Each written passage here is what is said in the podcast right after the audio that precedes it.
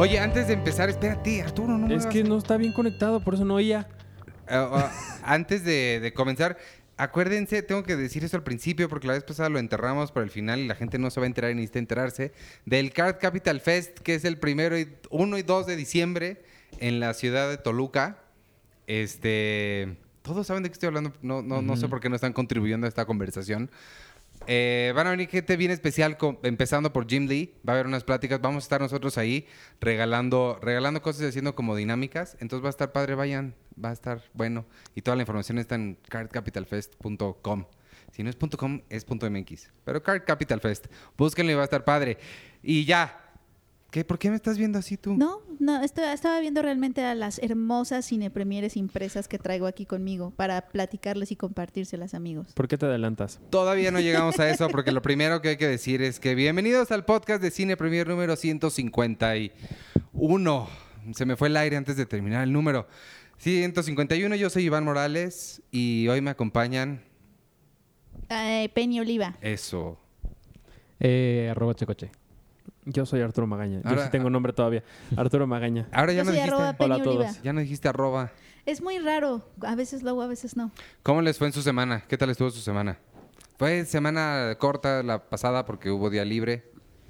Fue ¿Dos? ¿Dos no, días no libres? sienten, No, no, fue sienten uno. una... la- Fue un día libre, Arturo. El jueves debiste haber estado trabajando desde tu casa porque no había agua. No era día Ah, libre. Oye, ¿Qué? a mí sí me pasó que, no, la- no fuera de broma, No, a yo mí, sí a mí el trabajé. jueves sí me pasó que como estábamos en, en- en home office por el agua, amigos, oye, ¿cómo les fue en el puente? Hay que preguntarles a los lectores cómo les fue en el puente sin agua. Y si tienen depresión post-puente, porque eso pasa. ¿Tienen presión en su agua No, pospuente? Depresión post-puente. No, a mí me pasó que el jueves se me olvidó en algún momento, o sea, sí estaba trabajando, Iván, pero se me olvidó en algún momento que no era viernes, que no era dos. Entonces, varias personas me escribieron, o sea, discúlpenme amigos, varias, varias personas me escribieron cosas de trabajo y yo les puse, es que hoy no estamos en la oficina porque hoy es el día libre, porque sí, súper celosa de nuestros días libres, porque son pocos amigos, entonces a veces si, a- si nos hablan el domingo a las 8 de la noche y es así como de, no, pero después me acordé, después de, de contestar así, amablemente obviamente, porque son amigos, colegas,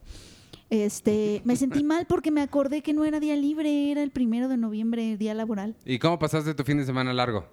Bien, vi The Haunting of, of Hill Híjole, House. The Haunting of Haunting Hill. Hay que hablar de eso. ¿Ustedes cómo lo pasaron? Yo no lo he acabado. Yo bien me traté de poner un poco al corriente con Morelia. Vi algunas de ¿Fuiste las al que- tiempo? ¿Regresaste en el tiempo? Fui a Morelia, sí.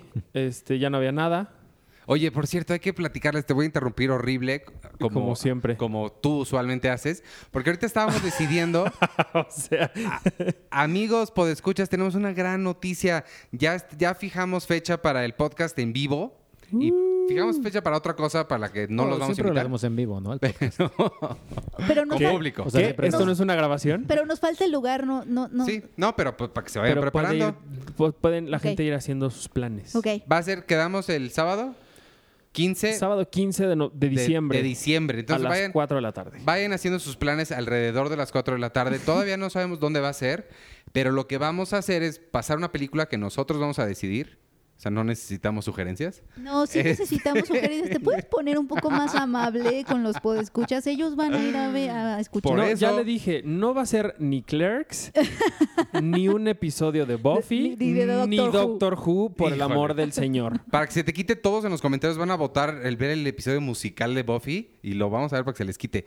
Y después de ver la película que seleccionemos, vamos a hacer un podcast en vivo con público para que nos hagan preguntas y nos vean cómo, cómo se graba un podcast, ¿no? Y este y les estaba contando esto porque la- necesito decirles que la sugerencia de Jessica para hacerlo eh, cuando Ay, estábamos nada más viendo Gustavo, lo vas a contar para balconearme. fin de semana, ella se le ocurrió hacerlo hace ¿qué? Hace tres semanas, el 3 de noviembre. O sea, es que, es que Iván, porque es un abuelito, Iván tiene sus calendarios impresos, entonces estábamos viendo los cuadritos de los días y estábamos cazando los sábados para ver cuándo se podía, porque un sábado Checo no está, el otro sábado Arturo no está, etcétera, nadie está en Entonces- diciembre. Entonces vi el, un sábado que decía sábado que 13, Tres. sábado 3, y yo dije, ¿y por qué no este sábado? Pero era noviembre. Entonces, con la misma máquina del tiempo en la que tú vas a ir al 3 de noviembre, Arturo fue a Morelia. Y ya puedes continuar, Arturo. Todo parece chiste. Sí. Todo parece chiste. Bueno, ya perdiste tu turno, Ese Arturo. es nuestro día a día en la oficina, amigos. ¿Tú qué hiciste, Eh, Sergio? pero deja, bueno, ahorita cuento, pero Pues es que perdiste tu turno, estás ahí. en pues tu no me dejan hablar. Estás en tu teléfono Porque chateando. estoy, no, no estoy chateando. Continúa, estoy, Artur.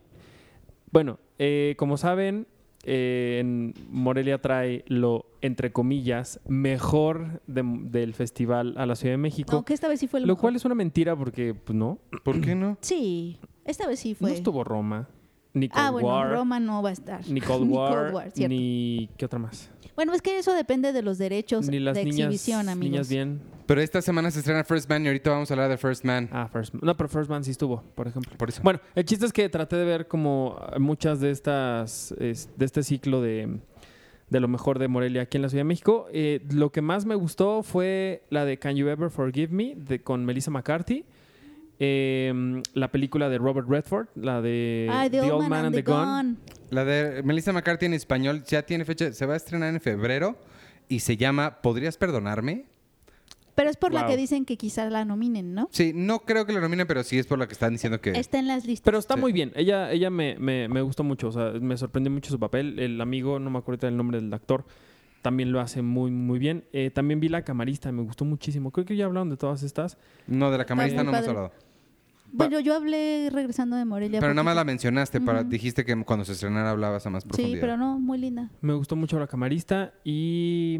¿Qué otra cosa? Bueno, cli- vi Clímax. que- Clímax. Ahora dice Arturo que así van a ser sus fiestas. Sí, ya este Gaspar Noé me inspiró para mi próxima fiesta de cumpleaños. Qué miedo. Lleven Están su propio alcohol.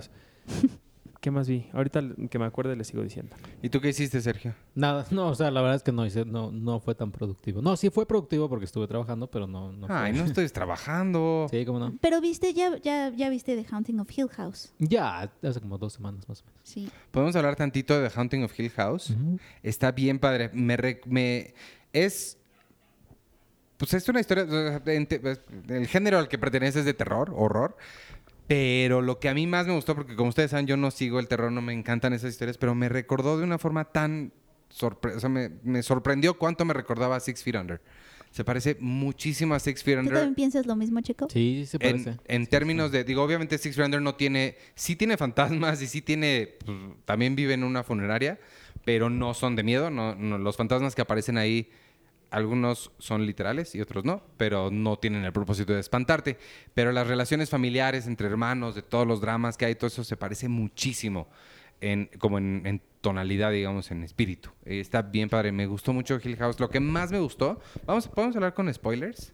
Yo no lo he terminado de ver. Ah, Ah, bueno. Hay una cosa que Pero me ahorita gustó me, voy, mucho. ahorita me voy a ir a, a hacer una entrevista. Entonces puedes hablar Igual de y eso. podemos esperarnos a hablar en spoilers. Ok. ¿A ti te gustó, Checo? Me gustó, no, no hice clic con la peli- o sea, con la película, Ah, ¿no? con la serie. No, o sea, es que desde que empezó dije, este va a ser de fantasmas, ya sé, en va- ya sé que van a haber fantasmas que al final te van a explicar por qué están en la casa haciendo malditos. Ajá. Me lo explicaron, dije, ah, ahora le va, acabó, dije, ok, está padre, y ya. O sea, yo no, no, es que yo creo que no conecto, creo que, creo que lo hablamos con el, el- en el podcast de, en el pasado con Camarillo. Ajá. Creo que yo no conecto con, o sea, las películas dentro del subgénero, los fantasmas es con lo que menos me late, porque pues es como de, ah, ya sé que me va a decir De hecho, creo que dijiste justo eso, que por eso no estabas conectado tanto con Hill House. con Hill House. Pero y eso que Checo hizo como el 90% del, del especial de terror. ¿No te tocó uno de Pero fantasmas? no, creo que no me tocó ninguno de Ah, fantasmas. Pero por el lado de, la, de las familias y de Six Feet Sí, Under, o sea, eso- por ese lado. por sí. ese lado sí está increíble la, la- la serie. Y como te lo mencioné en, eh, creo que los primeros cuatro episodios, el este Mike Flanagan dijo que se inspiró mucho en Lost. Ah, porque sí, cada episodio se centra en un personaje. Sí, sí, cierto. Eso, sí. eso me padre. gustó mucho, como que realmente son dos días, creo, máximo los que ves en toda la serie, ¿no? En- porque se va, te va mostrando como a cada persona. Bueno, hay que explicar tantito por si no los puedo escuchar, ¿no saben? Es una serie que eh, retoma el, un bestseller que se llama The Haunting of Hill House, que fue escrito por Shirley Jackson, creo. Este, sobre una familia que vivió en una casa embrujada que se llamaba Hill, que se llama Hill House. Este, y lo que hace es reimaginarla. Eh, pero lo que me gustó de la serie justo es que para mí no se trata tanto de una casa embrujada, porque es que las casas embrujadas ya es, ya es de cierta forma un cliché, ¿no? Como dentro del género de, de terror, la casa embrujada con fantasmas creo que es algo a lo que o sea, no, no creo que se vaya a acabar anytime soon, pero sí es un cliché y lo que me gustó de la serie es que justamente toma eso que es un cliché y como que lo reimagina y lo convierte en una metáfora y eso es lo que a mí me gustó que darme o sea es que ve- viéndola me cayeron muchísimos veintes uno fue que imagínate una familia no que son eh, ¿qué une a esa familia? Pues el amor, los lazos, la sangre, etcétera, etcétera. Y una familia vive, se supone que comparten un mismo pasado, ¿no? Todas las familias tienen como una historia en común, pero los miembros de cada familia viven de forma diferente todas las cosas que vive esa familia. O sea, los eventos que van viviendo juntos no los viven juntos al final. Entonces, eso- esa reflexión me gustó mucho porque parecería que tú vives lo mismo que tu familia porque, pues, los, haz de cuenta que un día chocan y todos vivieron el choque, pero todos lo viven de forma distinta. Pues de hecho dicen en ¿Y algún eso? momento, porque, o sea, él intenta destruir la casa en algún momento y le dicen, no, lo, no la puedes destruir porque esta casa está llena de memorias y no todas te pertenecen. Ajá, Entonces, no, Justo a eso iba. Pero sí. no puedes romper algo que, no puedes deshacer algo que le pertenece a alguien más. El punto es que es un pasado compartido y que vivir traumas, por eso fragmenta a las familias, porque cada quien tiene sus propios fantasmas. Y lo que me gustó de la serie es que total es una metáfora de toda familia es una casa embrujada. O sea, toda familia se enfrenta a fantasmas y además cada miembro se enfrenta a un fantasma diferente. Entonces, por eso la comunicación a veces es tan difícil, aunque no vi- aunque supuestamente vivas lo mismo, como todos somos casas embrujadas y todos tenemos nuestros propios demonios y fantasmas, y entre más creces y entre más pasado tienes, y entre más amas y entre más relaciones tienes, más fantasmas tienes. Entonces, eso me gustó mucho de la Y, serie. y literalmente cada uno tiene su fantasma personal. Ah, sí, aparte. Uy, qué miedo, porque hay un señor altísimo. Ay, el, no, el no, que ¿Ya lo viste? el que flota, ¿no? Ah, no. Sí, flota, ajá. Sí, el que flota. A mí lo, justo lo que me gusta, porque también me pasa esto de los fantasmas, porque siento que ya cada vez es una cosa mucho peor que la anterior que alguien hace. O sea, como que ya en el afán de a lo mejor asustar a la gente o querer hacer algo como innovador, como que poco a poco se va echando a perder un poco, eh, a lo mejor, no sé si la palabra encanto sea la mejor para hablar de una historia de, pues, de casas embrujadas y demás. A mí lo que me gustó mucho es que eh, cada uno de los personajes están, como ya lo decíamos la vez pasada, están muy bien construidos, pero también los fantasmas, o sea, también hay una forma muy elegante, muy sutil de saber cuándo mostrarlos, cuándo no, cómo mostrarlos, particularmente, eh, particularmente en esta parte de el, señor que, que- va flotando y que se le aparece a este chavo que, que tiene una adicción con, con las drogas.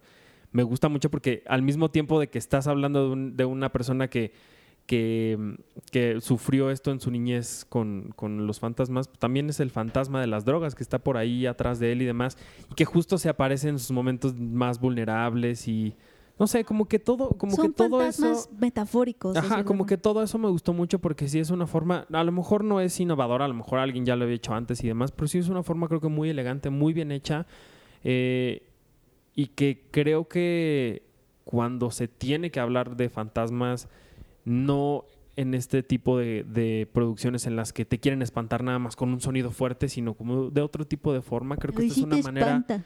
muy elegante, una manera muy, muy interesante de, de plantearlo. Es que te espanta la misma cámara. O sea, el, el manejo de la cámara, hay composiciones que en el que te generan un, un- un miedo irracional. O sea, yo me acuerdo los primeros, las primeras tomas que, que son de la, de la casa, que están como muy calculadas, están como muy a propósito. Sientes que están tan a propósito que, que- que va a pasar algo que va. O sea, la cámara, el manejo de la cámara también es como muy interesante y todos esos planos, secuencias que, que hace también la serie, el episodio, el, El estaba 4 viendo, creo, ¿no? El Creo es sexto. El 6. El 6, el episodio 6, eh, dijo el creador Es Mike el último, Flanagan. ¿no? No. No, es, de hecho está como a la mitad, ¿no? Sí. Y son 12 o 11. Ajá, o sea, el, el episodio 6 fue con el que el creador llegó con Netflix a pichar el tec- el- el- el- la serie, él ha dicho, que tal cual eso fue lo que le lo que diferenció su pitch, ¿no? De, de la serie y por eso aceptó Netflix hacerla, porque el episodio 6 está formado por cinco planos, sí son cinco, ¿no, chico? 5. Todo el episodio lo forman nada más cinco planos secuencias y son larguísimos. Hay uno que dura 18 páginas de guion y que son 18 minutos de, de una sola toma sin corte. Eh, y, o sea, ese tipo de cosas también se agradecen mucho. Sí, la- eh, eso es lo que a- me gustó mucho. Es, eh, por ese, en ese sentido me gustó mucho esto, igual que me gustó Hereditary, justo porque no es este terror que veo yo mucho, que siento que hay mucho allá afuera que es muy al aventón, muy como muy fácil, como "Ay, nada más que salgan cosas y los espanten. Y este está muy calculado, igual que Hereditary, que cada encuadre es realmente tiene un propósito más allá de contar la historia, sino te está contando su propia historia, la propia foto, la misma fotografía. Eh, hay varios planos que yo de, de plano sí le, le detuve, le puse pausa para como verlo, porque yo que estudié cine, ese es el tipo de cosa que te ponen en clase de cine, que seleccionan, digo, Wes Anderson es el que más lo hace, pero son, son planos en los que le, le- le detienes y puedes ahí con ese cuadro dar una clase de la importancia de la iluminación, del diseño de vestuario, de props, de cómo todo debe estar funcionando en sincronía para contar la misma historia. En Entonces, sincronía. se ve el, el- el punto de fuga, se ve, o sea, el ojo te va naturalmente hacia donde tienes que estar, que es donde en este caso se aparece uno de los, de los monstruitos, este, y está, es- eso, eso me gustó mucho, mucho también. A mí también algo que me llamó mucho la atención fue, yo no me había dado cuenta, la que me dijo fue mi novia, me dijo, mira, mira, en algunas escenas eh, la serie se da el lujo de que en alguna puerta que esté por ahí a lo lejos abierta haya alguien parado Sí, hay por ahí. fantasma. Ujú. Hay muchas Sí. sombras que están por ahí y que no necesariamente tienen que ver con, a lo mejor con la historia que estás viendo, pero a lo mejor si tú eres de estas personas obsesivas que estás buscando a todos lados a ver qué encuentras, vas a encontrar una sombra por ahí en algún lugar que, que sí como que, uy, Es te que va- creo que eso va un poquito de la mano de lo que siempre dicen, que escuchamos en todos lados. En el caso de Lost, la isla es un personaje, o la ciudad es un personaje, o la casa es... Y creo que aquí, si quitas a todos los personajes, creo que la casa te está contando su propia historia. O sea, sí creo que si le, si le rascas por ahí, la casa misma está contando algo que no necesariamente... Y creo que va por lo que estás diciendo tú. Sí se ve muy cuidado, no se ve tan cuidado como las series normalmente están. Usualmente este tipo de cuidado lo reservan para el cine, pero sí está... Sí, de Mike Flanagan creo que, o sea, es que me gustó esta, o sea, la, la- la serie, pero creo que sí me quedo más con, eh, tiene una película que se llama Hush, que es con su Ah, ¿le hizo esposa, Hush? que es con su Oh. esposa, que es la misma que sale en, en- en- en esta película. Ah. Pues no Eh, tiene ¿Quién que ver con la quién serie es esta de? Stephen King del juego de, de hizo, Gerald. hizo Gerald's Game. Gerald's ¿Quién Game. es ella? en- Ella, ahorita, ahorita les digo cómo se llama. En Gerald's Game sale, pues, esta... En Gerald's Game salen como cuatro que salen en esta Sí. serie. Eh, o sea, y Oculus, que es con esta Ah, Oculus no la vi. Karen Gillian, que también es muy buena película. Ah, Oculus sí la vi. Es la de. Ay. Sí, algo de los ojos. Sí, ¿no, Con- chico? eh, es con los ojos ven algo Qui- Quizá raro. por el nombre sí sé algo de los ojos. No, es que los ojos, los, no, le ponen ojos, ¿no? Y él empieza a ver algo raro. No, no, No, esa es otra. Es ella. Bueno, Es- no, esa Es es una DI. chica. Ajá, Ah, ese es DI. DI, donde le ponen a Ah. ella un trasplante Sí. de córnea, creo. Y de alguien que veía fantasmas Ah, y ella. Creo que La- es Jessica Biel. Sí, sí, es cierto. esa Me es Jessica equivoqué. Biel. La esposa de Mike Flanagan es Kate Siegel, que es Theodora. Ah, está esa bien fue, guapa. mi, Se esa pa- fue mi favorita. Oye, es igualita. Así como en Upgrade está el doppelganger de Tom Hardy. Ella es el doppelganger de Angelina Jolie. Sí, cañón. Cañón, Se ¿eh? parece muchísimo. Ella fue mi favorita. Esa es mi hermana favorita. Pero yo me quedo creo que con Gerald's Game. O sea, Gerald's Game. ¿Te sí- gustó más? Sí, me- o sea, creo que sí lo- los momentos tensos que, que crea tanto en el presente como en el pasado de, de esta Carla Gugino recordando su infancia, Sí. que es el niño de, de E.T. ¿Cómo Sí. se llama? Este, Elliot. Eh, no. El que grita. Jack Smith. Elliot. es Henry Thomas. Henry Thomas. Henry Thomas que sale en también. Que de es- hecho, el monstruo de Gerald's Game, o sea, el, el que se aparece, ¿Que se aparece? se parece al monstruo de, Ah. de ¿A Hill cuál? House. Al alto, al que flota. Sí tiene como... Órale. No, seguramente también tiene que ser por la época y demás. Me ha llamado mucho la atención que Netflix ha estrenado en estos meses muchas producciones de terror. Sí, es... Pero también creo que, bueno, da- acordándonos un poco como de esta estrategia que ellos siguen para ciertas producciones de que algunas sí les meten dinero en publicidad, no nada más en digital, sino en la calle. Hill House yo la vi mucho en la calle. Ah, Y sí, yo- sí, Yo no me y fijé. creo que también es porque a México particularmente le gustan mucho estas historias de terror. Entonces, bueno, ya viene Diablero, que es una serie de Netflix también este, sobre, de sobrenatural y demás. Pero pues sí me llama mucho la atención que a lo mejor sí se estén dando cuenta que ahora su nueva este, como mina de oro es el Pues terror. Si, lo hacen así de bien, sí. Sabrina, ¿la vieron? Yo no, nada más vi el primer episodio y no me gustó. Yo la vi, ¿Y? yo sí la vi. Eh, pues creo que está bien. O sea, le hablaba el otro día con Arthur que, que nos hace extrañar un poco la primera. bueno, la de Melissa Joan Hart. no, lo que creo que está bien, o sea, creo que su carta fuerte es que sí es una versión mucho más oscura, hablan de satanismo. Eh, sí me gusta que muestren a la brujería no como un, no tan fantasía en este sentido de, ay, trueno mi dedo y me cambio de ropa, aunque eso estaba fantástico en la, en la, yo siempre quise hacer eso. Eh, sino que aquí sí son, ¿no? Es brujería como un poco a la antigüita de Pero es como de las craft, pociones. Ajá, exacto. Sí, se Como parece a The Craft, de que la hecho. tierra, no sé qué, etcétera. La verdad es que es como un satanismo pop, entonces es algo distinto, como un medio diferente. y también muy... em, Eso, eso sí no lo habíamos visto. que está diseñada perfectamente para, en- para en- encajar en, en esta... en estos tiempos. en estos tiempos de corrección política, de empoderamiento de la mujer, de como de muchos otros temas que, que no creo que Sabrina el cómic lo haya, lo haya planteado en sus Sí. inicios, pero, pero a mí no me molesta. O sea, yo, yo que fui y sigo siendo muy fan de Sabrina, la bruja adolescente de Nickelodeon, que yo literal crecí viéndola. A mí me, gust- me, me ha gustado mucho. Yo no la he acabado, pero sí me gusta mucho. Y creo que, por- particularmente, quien interpreta a Sabrina, creo Lo que lo hace bien. muy bien. ¿Cómo se llama esa actriz? Kiernan Shipka. Ella es muy buena. Quienes hayan visto Mad Men saben ya lo buena ella, que es, ella es hija de... January Jones y Mad, y Mad Men. y John Hamm. Y John ¿no? ¿Es la hija de John Hamm? Sí.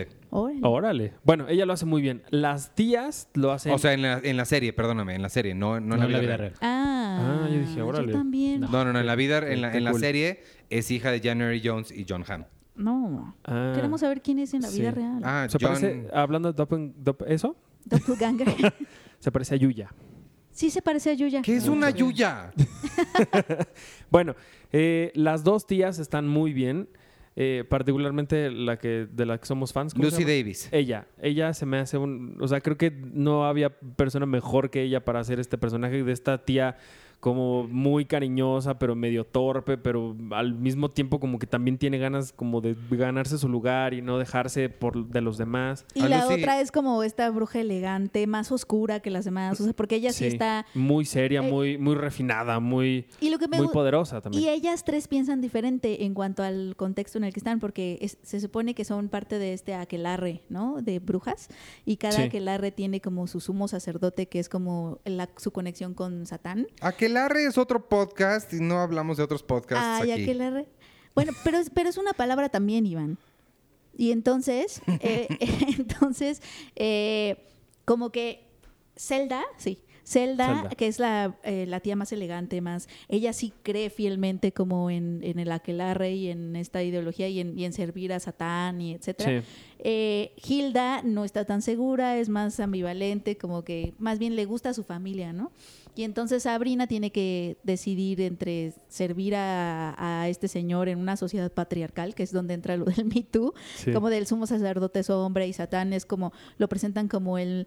Satán es el, la figura del macho máximo. En esta, en esta serie lo presentan como el macho, ese que te quiere controlar y que te da como poder, pero siempre y cuando lo sirvas, lo usas para servirlo a él. Pues se enojó la iglesia satánica con Eso ellos. es, ajá. Ay, además lo- los van a, porque hay un, hay una estatua en la Academia de Artes Oscuras donde va Sabrina, este, que supuestamente está Copyrighteada. Ajá. Pero, pero que no supuestamente es O sea, el diablo tiene copyright.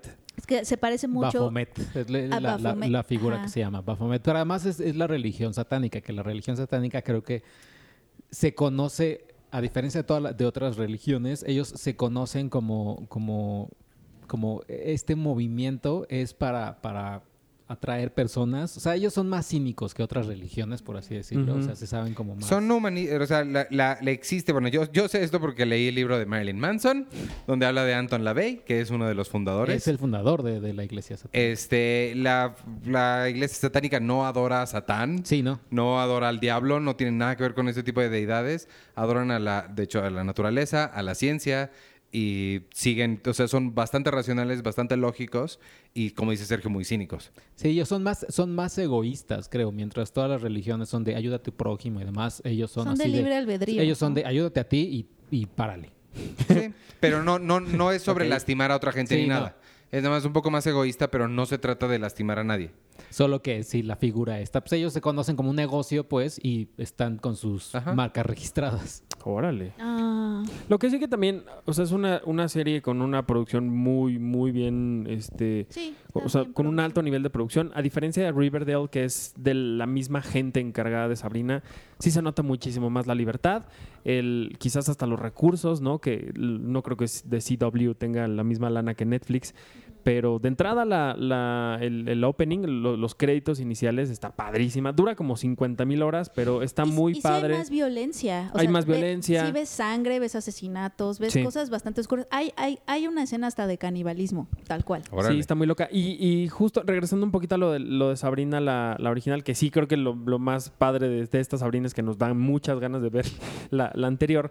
Hay unos, hay por ahí hay unos videos que Netflix subió de Ah, sí. el elenco original de Sabrina, que es Sabrina, eh, que es Melissa John Hart, la, la favorita de Checo, las dos tías y Harvey. Y Harvey están los cuatro viendo algunas escenas de, mm, de la nueva serie y ellas eh, están como, como comentando qué es lo que están viendo, así como de, ay, eso está muy, eso está muy loco. Y en algún momento cuando, si ya vieron el primer capítulo o el segundo, cuando Sabrina hace que unos chavos se besen entre ellos y que ellas aparecen pues nada más con su ropa interior, eh, Melissa Hart dice, yo no podía hacer esto, o sea, jamás me hubieran dejado hacer esto, aunque bueno, alguna vez corrí medio desnuda, y sí, por ahí hay un capítulo donde corre desnuda. Pero sí, como que estos videos también marcan como esta distancia de, de años luz de los 90 con Nickelodeon a lo que está haciendo Netflix no, ahorita. incluso ahorita la diferencia entre Netflix y las cadenas, las otras cadenas. Sí, claro. O sea, la verdad es que es Sí. una cosa que sigue. Sí. O sea, sigue y, y eso, eso la verdad creo que es la carta fuerte de, de Sabrina, que sí, que sí se mete a temas y se mete a, a eventos eh, que la verdad es que Sí. Y lo hacen bien y, y supieron diferenciar, a lo mejor como por ejemplo, recordando como otras estrategias de otras eh, compañías, cuando quisieron separar com- com- por completo la idea de, de la película de It con la de eso de ah, los 90, o sea, como que querían ignorar por completo algo que sabías que estaba ahí muy metido en la cabeza de la gente. Me gustó como Netflix dijo, pues sí, es parte de mucha, de la historia de muchas personas, vamos a ver cómo lo juntamos. ¿no? Y, y que, el- el- que no sea el rechazo inmediato de, no, pero ¿cómo? Oye, Se y están ahora, metiendo. ahora van a volver a ser clueless. Ah sí. Ya Órale. se están, híjole. Digo que me quedé pensando que Sabrina, incluso esta Sabrina, la de The Chilling Adventures of Sabrina, a pesar de que sí se mete a temas más oscuros, más locos y todo, sigue siendo un producto pop. O sea, no se vayan a imaginar Sí, Totalmente. algo serio, porque realmente no. O sea, sigue siendo un producto pop aligerado, que de hecho todavía tiene un po- mucho de sitcom, en el sentido de que pasan cosas, o sea, es un mundo. No, creo que el de Har- el mundo de Harry Potter tiene mucho, las cosas que pasan en Harry Potter tienen mucha más consecuencia que las cosas que pasan en, en, en Sabrina, por ejemplo, que sucede algo, un capítulo, algo muy importante y uno pensaría que va a tener consecuencias eso que pasó grave en, el- en su comunidad, pero al otro día ya están en otra cosa, ¿sabes? Ese tipo de aire medio de sitcom en donde las cosas realmente no tienen tanta consecuencia, eso totalmente pasa en, en The Chilling Adventures of Sabrina, por muy oscura que sea. Pa- pasa mucho últimamente, y mencionando Riverdale, igual, o sea, Como que es una "Pero cosa, una sarta de asesinato". estupideces inverosímiles. que exacto, como de, oigan, pero ayer había un güey matando a todo el pueblo, ya ¿no no les importa, ajá. Eso Pues ya, lo ya lo dejamos atrás. Lo, lo mismo pasa en, y hablando también de CW, en, en- y ya que estoy llegando a- al final de Flash y Supergirl de la, sem- de la temporada pasada, es el mismo tipo, o sea, siento que es el mismo tipo de convenciones de vamos a fingir como que no pasó nada. que es muy cierta- televisivo. Hay, hay algunas cosas que sí continúan dentro de la historia y hay otras cosas que deciden ignorar. Este, ya casi termino la temporada pasada y estoy a punto de, de arrancar la nueva, entonces ya estoy más emocionado porque ya casi llego a la nueva temporada de Flash y Supergirl. Vámonos de, de, de, de Sabrina, tenemos muchas cosas de qué hablar, entonces ya vamos al siguiente tema. ¿Quieren hablar de, del primer hombre en la luna otra vez? Ya hablamos mucho de ella, pero... Sí, quizá mucho. nada más ¿Hablamos de ella? Pero no de la película en sí, ¿o sí? pues de, de o sea, la hemos mencionado varias veces, pero ya se estrena esta semana. Se estrena además la película de box inspirada en No Rocky, Bayonetta. ¿En qué se inspiró este, Kiss de Terrazas? Tú sabías, ¿no? El Naki Kaurismäki, el, el- el cineasta finlandés. conocido por sus películas de box. Este, No, no, no tiene. y además se estrena La chica en la, tela- en la telaraña, que la función de prensa es hoy, entonces todavía nadie la ve. Y Overlord. Ay, Overlord. Pero ¿Tú sí la viste, verdad, Checo? Sí, sí te voy a decir, pero no con ese tono, pero sí, no, pero sí, es sí. que es- es que estás de zombies. Es linda, Oh, sí. Overlord. Ah. Y, y lo- Overboard es la de Eugenio Derbez. Pero, pero, pero suena a Pokémon. Overlord. Overlord. Ya vimos todo. Oye, espérate, ya hablando de Pokémon, yo el otro día te- me así en, en mi en mi convalecencia estaba viendo que están pasando ahora en Canal 7 Pokémon. Y alguien dijo, ven, Butterfly, ¿no? Entonces ahí viene la, la- la mariposa. Pero imagínate que tú te encuentras a otro maestro de Pokémon que también tenga un Butterfly y él le hable a su Butterfly. ¿Cómo saben a qué ¿Cómo se distinguen? Ya sé, es muy difícil. No sé qué Me- están diciendo. Me, me rompió un poco la cabeza Es eso. muy difícil. es O sea, que, o sea, Pikachu. ¿tú ¿Qué crees que si yo conozco a otro Arturo, los dos se van a confundir, se van a romper las cabezas? Pero Porque- son Pokémones, ellos no tienen las y habilidades solo, y solo pueden hablar con su nombre. Ajá, y solo dicen, por ejemplo, en algún momento alguien se pudo haber encontrado a otro güey con un Pikachu, Ajá.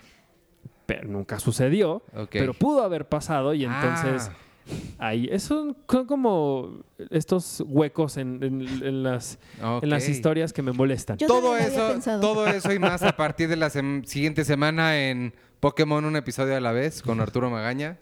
Ah. Pokémon. Ya hacemos el Pokérap. Pokémon un, Uy. un Pikachu a la vez. Que este, el hombre en la luna. Nos estaba diciendo de Overlord primero. No, no, p- primero si quieren vayamos con Hombre en la Luna para darle su buen espacio. Bueno, dinos qué, qué te pareció. ¿No hay No, mujeres en- escuché- en, en esta película, en First Man? Sí. Ese es, ese es, un- ese es uno de mis, mis problemas que tuve. O sea, ¿Que no como hay mujeres? No, que el, que el que le pusieran a Claire Foy, como, como que le hicieron, tenemos que hacerla fuerte y tenemos que hacerla super acá para que se vea así como, mira ¿Se que... te hizo? Sí, o sea, como que, como que era como, de, "Va- vas, vas, haz, haz tu, haz tu, pon tu granito de arena. Cuando igual, y me imagino, no sé, no sé, igual en la época si fue así o no fue tan así, pero sí sentí como que era de, ah, tenemos que ponerla como protagonista, si no se nos van a venir encima así personas que van a decir que por qué. Pues no sé, yo, yo he leído en, en- Ya van, van varios lugares, no me, no me acuerdo dónde el libro, creo que en el libro que leí, que decía este que el, el- el investigador que escribió el, el libro, que era sobre las misiones Apolo, ahorita les busco el nombre, no me acuerdo cómo se llama, era sobre todo el programa espacial Apolo, le preguntaron en una entrevista que qué era lo que más le había sorprendido dentro de la investigación y fue justamente eso lo que dijo. Dijo, me sorprendió, me sorprendí de lo, de lo poco que sabemos de las mujeres, que creo que son, fueron las heroínas no conocidas. ¿Mm? Porque celebraba, él se dio cuenta de todo lo que ellas tuvieron que hacer y pasar y, y sobrevivir al estar casadas con esta gente que... Y- Eso decía. Y hay, eh, no es que los estoy invitando, los está invitando a escuchar otro podcast, pero hay un podcast de una plática entre Darren Aronofsky con Damián Chazelle tras ver eh, First Man. Y Damián Chazelle me- d- dijo, dijo, mencionó como un par de cositas que me llamaron la atención. Uno fue que le ofreció a Ryan Gosling cuando hizo Whiplash. Le ofreció, oye, mira, tengo esta película, eh, este, me dieron este libro de Neil Armstrong, como que igual y me llama la atención. Y este Ryan, ah, órale, oye, ¿qué más? ¿Y qué más quieres hacer? Y de ahí hablaron No, de pues La La tengo un musical, ok, que, que ya no hablaron nunca más de, de Neil Armstrong durante como año y medio hasta que terminaron La La Land. Sí. Sí. Ese fue, ese fue Sí, uno. primero, primero le ofreció Neil Armstrong Ajá, y ya que- después se desviaron primero. a La La Land. Y ya después se desviaron a La La Land y era, y era eso. Y no recuerdo qué más, como qué otros datitos dio. O sea, que la filmó en 16 y en 35 y en, Sí. este, IMAX. y en IMAX. Que todo lo que es adentro es en 16. Sí. Y, Y en la casa. Y en, y en la casa. Ah, ¿Te que- acuerdas cuando Checo no ha leído nada de mi artículo y todo eso viene en mi artículo? pero es que yo, yo escuché la plática de Damián Chazelle y Aronofsky. Está bien, Checo. Y Si no tú no eres ni Damien Chazelle ni Aronofsky. Sí, sí, estoy un poco... No, no tengo esperanza. Y, y, bueno, yo no sé si eso venga o no, pero es que- y tampoco si No eso, sabría si lo hubiera si sabido. eso viene en la película porque me compré una crepa con plátano antes y llegué un poco tarde. Oye, a Está- Checo le encantan las crepas de plátano Sí, con sí, qué? Con Nutella. Y se enoja un buen cuando no, hay, no tienen Y plata. cuando no plátano. fuimos a ver Bohemian Rhapsody, fue lo primero que hizo. Sí, sí, sí, llegué. Llegó con su crepa y dije, "Ay, me vale madre. Yo Se- mi Y crepa. se enoja cuando no tienen plátano porque es porque están anunciadas con plátano. Ajá, a ver, estúpido. Y no sé si no sé si esto salga en la película o no cuando se le quema la casa. Mm, no. Que, que eso le dolió muchísimo a Damien Chazelle Quitarlo. qui- quitarlo. Y este Aronofsky también se burló de él, así como de... "Oh, Ustedes, ustedes que ya la vieron, yo he leído mucho. Yo sí destruí mi casa. yo sí Mother. destruí mi casa. Yo he leído mucho que, que Ryan Gosling no era tanto la mejor opción para este papel. O sea, que sí se nota como muy, vamos a meterlo porque Yo es estoy de ese lado. Gosling. Yo estoy 100% de ese lado. A mí Yo la estoy un poquitito también. A mí la película me gustó, eh, me gustó fin a secas. Este, creo que es una muy buena clase o pr- práctica, no sé, de, de Damien Chazelle haciendo cosas técnicas. Creo que la técnica que demuestra es, pues parece un ensayo de cómo filmar acción, de cómo filmar tecnología, de cómo hacer todas estas cosas, pero sí creo que dejó mucho su corazón de lado. O sea, este corazón que tiene en Whiplash y que tiene en La La Land, aquí yo no lo vi por ningún lado. Y mucho creo que tiene que ver con, con Ryan Gosling, que eh, es que a mí se me hace una persona que eh, el, el- el- el enfoque siento que no debió haber estado en Neil Armstrong, porque como que Damien Chazelle siento que se rehusó a creer que una persona pudiera no demostrar sus sentimientos. Y pues era una persona estoica, era un ingeniero, era un güey que, o sea, si le preguntabas cómo te sientes, te decía frío o cal- tengo calor. Saludos No- a los ingenieros que nos escuchan. Sí, no, no te decía. No es te- que no te des- siento el vacío que. o sea, Exacto. Y Ryan Gosling, sí, Ryan Gosling es alguien que le queda bien Drive, que le queda bien Blade Runner, que le queda bien alguien, un personaje callado, pero que su cabeza se ve que está llena de cosas, que está llena de un mundo de historias y sentimientos y pensamientos. Y oh, digo, Neil Armstrong no, no, nunca me ha dado la impresión de que sea una persona que sea así. Entonces, pues, lo ves ahí y él parece que está pensando en la inmensidad de la importancia de lo que está haciendo y la verdad es que no. Y de hecho, una, para mí una prueba de eso es que la frase famosa que todos conocemos, el un primer paso para el hombre, un gran paso para la humanidad, no es de él. Es, eh, me parece que viene de un libro de, de, de H.G. Wells, de El primer hombre en la luna, o de algún otro libro, porque él no sabía qué decir. O sea, él estuvo tiempo buscando, pues, no tengo idea qué decir para esto. Sabe que es un momento importante, pero no es un poeta. Y el Ryan, el, el Neil Armstrong que hace Ryan Gosling, sí tiene como su alma como de poeta, ¿no? Incluso con la escena final, que no vamos a decir qué es, creo que es, sí Son los aliens. traiciona un poquito lo que era Neil Armstrong. A mí me parece. A, Oye, a yo mí me tengo- pasa lo mismo con, con Ryan Gosling. con Ryan Gosling y también me pasa lo mismo con la última escena. Yo creo que la- más bien la carta fuerte de la película no es su personaje, porque sí creo que tiene problemas con su personaje, por lo mismo que decía Iván. A mí lo que me gusta es que sí es súper industrial, ¿no? Esta película sí es la más industrial y sí dejó como todas las visceralidades que, que Damien Chazelle solía representar con La La Land, aunque La La Land es académica, lo que sea, ¿no? Pero ¿Cómo lo que académica? me gusta, o sea, en el sentido de que tiene muchísimas referencias, tiene como una dimensión muy académica, La La Land, no es tan visceral como Whiplash. Eh. Por todas estas, porque sí, casi sí. casi es una cátedra de musicales. Es Sí. re- referencia a la película. Sí. Ajá. Homenaje. Es, pues. es, ajá, homenaje al musical. Homenaje al musical y el Capitán América todo el tiempo. Ay, entiendo eso. Que a mí me encanta, no, que, a- que yo amo La La Land, ¿no? Eh, y entonces, eh, pero, Sí. pero First Man es industrial, pero lo que sí me gusta mucho, y era lo que venía platicando con Iván el otro día, es que después de estarla pensando, me da la impresión de que First Man sí rescata muy bien esta, esta aura como de soledad y de nada que, por ejemplo, Gravity también explora, o sea, como estas, Interstellar. Exacto, estas nuevas películas sci-fi de autores de los últimos tiempos, que más bien lo que les interesa es retratar la nada y de individuos enfrentados a la nada. Y creo que hasta o sea, creo que en donde más se defiende First Man es ahí. Si lo ves como un relato de alguien que está preparándose todo el tiempo, todo el tiempo para enfrentarse a la nada, que al final eso fue la- el, viaje a la luna, porque fuimos a la luna, aprendimos todo lo que pudimos aprender de ahí, regresamos y ya no, ya no volvimos. O sea, sí, sí hubo Apolo 19, etcétera, pero ya, o sea, fuimos y, y nada, o sea, no nos quedamos a vivir ahí, no hicimos nuestra estación espacial, este, no, no hicimos nada de eso, simplemente fuimos y regresamos y después no hubo nada. Entonces, eso creo que sí lo rescata la película, porque la, pero eso sucede hasta la escena final. O sea, la escena final con este IMAX, con este silencio, que sí nos da imágenes de la luna que la verdad no hemos visto, y eso sí es un logro porque pues se siguió en vivo, ¿no? Y son de las imágenes que más se conocen. Eh, creo que ahí es donde se defiende First Man. Porque es que no sabía, como que cuando la vi y ves que la platicábamos, ven que la platicábamos, me, me sentía como ambivalente. Y sí me pasa lo mismo que, que Iván con el personaje, pero esa es la parte que creo que la salva un poco. Pero a mí me gustó, o sea, me gustó esa, ese, justo ese momento final, digamos, o esa cosa que no vamos a revelar qué es. Es lo que a mí me gustó. O sea, es lo que, o sea, como que ya ahí sentí que había un, un, un approach que querías hacerle Ryan Gosling y que obviamente investigué y, pre- y- y que en el podcast con, con, con Aronofsky también, también menciona así de, oye, y esto, dijeron, pues hay unos 15 minutos de donde él se fue solo y no Se hay- cree que pudo. No, hay no hubo comunicación con nadie. O sea, él estuvo incomunicado 10, 15 minutos. Y, y, pues queremos creer que eso, que eso, que eso sucedió. Pues, Y, Queremos y creer. todos los astronautas este, po- podían tener, un- o sea, podían este, llevar cosas. llevar algo, sí. Pues no sé, o sea, sí, a mí eso fue lo que, lo que más me sacó, pero fuera de eso, también, este, bueno, la otra cosa que yo eh, quería decir de estas, me pasa mucho, siento que todavía no la termino de ver. O sea, como que Sí, como que me cuesta, me, me cuesta trabajo de la misma forma en la que Blade Runner me cuesta trabajo.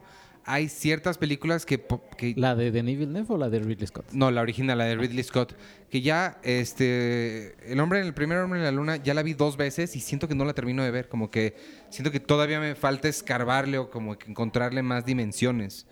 La siento mucho. También, también siento que tiene muchas cosas escondidas para mí todavía. O creo que también le pasó lo que, lo que le pasa a películas como Valerian o John Carter o estas que son ah, es en las que se inspiró Star Wars o en las que ya tuvimos The Martian, ya tuvimos Gravity, ya tuvimos estas. Sí. Ahora te vamos a mostrarles a los verdaderos astronautas que viajaron al espacio y pues ya no es tan padre como nos lo que- vendió The Martian. pero siento que de- no debió de haber, si, de haber tratado de, de ser tan personal en cuanto a ser de un solo personaje. Exacto, sí, o sea, no. creo que por lo mismo que, que creo que su carta fuerte es precisamente mostrar un camino hacia la nada, creo que entre menos hubiera tratado de humanizar tanto a su personaje principal o a sus personajes de alrededor, creo que más creo que mejor le hubiera ido. O sea, su- suena raro, ¿no? Porque por lo regular quieres personajes humanos, pero como, como dijimos, el esfuerzo de la NASA fue un esfuerzo colectivo. Pues The, The sea- Martian, The Martian tiene un esfuerzo colectivo en traer a Matt Damon, que lo ves. Sí. Sí, pero bueno, su personaje sí es el sobreviviente, ¿no? Es el, Pero es ahí el hay un drama. Arquetipo del sobreviviente, pero aquí no, o sea, aquí fue un esfuerzo en colectivo y Neil Armstrong le tocó esa misión, pero ya llevaban, como tú de- decías, ya llevaban como, como Sí. haciendo paso a pasito, paso a pasito, y el, el único que seguía, lo único que seguía era ir a la luna, y a él le tocó. Pero es que- era un esfuerzo así que venía de años, con el, mucha gente. el problema con esa, comparándola con The Martian o con Gravedad o con películas donde sucede algo, es que todas esas son ficción. Y el problema es que el, viaje a la luna, las misiones Apolo, tuvieron bien poquito drama en ese sentido. Apolo 13 fue la única que sí. Pero, exacto, pero es nada más Apolo 13. El programa en sí tuvo sus, sus altas y sus bajas, pero realmente fue, como decía George Singer en la conferencia que vimos, pues fue un prueba y error hasta que se consiguió el final. O sea, entonces realmente, pues... Y sí murieron decenas de astronautas y de pilotos, etcétera, Sí, claro. pero- O sea, sí hubo drama, pero Pero aún así no fue un drama de una película. O sea, no, no fue el... Ah, y al final lo logró. O sea, pues ya sabían que lo iban a lograr. No era, no era una cuestión de si lo lograban, era una cuestión de cuándo. Entonces, creo que por eso también no, hay una razón por la cual no- hasta ahorita no había una película del hombre en la luna. Sí. Y ya. fin. Pero bueno, al, al final, o sea, le, le- hablamos como de las cosas más difíciles, pero en, en general creo que sí nos gustó, ¿no? O sea, sí, Sí, no, la verdad es que sí está sí la recomendarían totalmente. Sí, Sí. yo no creo que sea la mejor de Damien Chazelle, pero No, sí. nada. Me- y me saltaron, me saltaron, pero en el sentido bueno, creo, dos, dos secuencias. Una donde están diciendo, donde mucha gente se está, está reclamando que se está gastando dinero. La música está como muy, muy festiva, es como muy... Me saltó la música.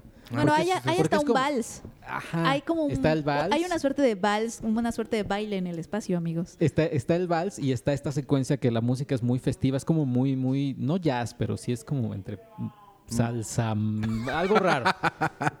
pero es el mismo que hace la música, es John Horwitz, que es el Sí. Just- mismo- Justin Hurwitz. Justin Horwitz, Sí. Su, su cuate. su cuate. A mí lo que más me gustó creo que fue sí la secuencia llegando a la luna. Creo que con el silencio y todo, creo que sí es... Sí, la escena final creo que es la que hace la película. Sí, sí. Eh. Y ya.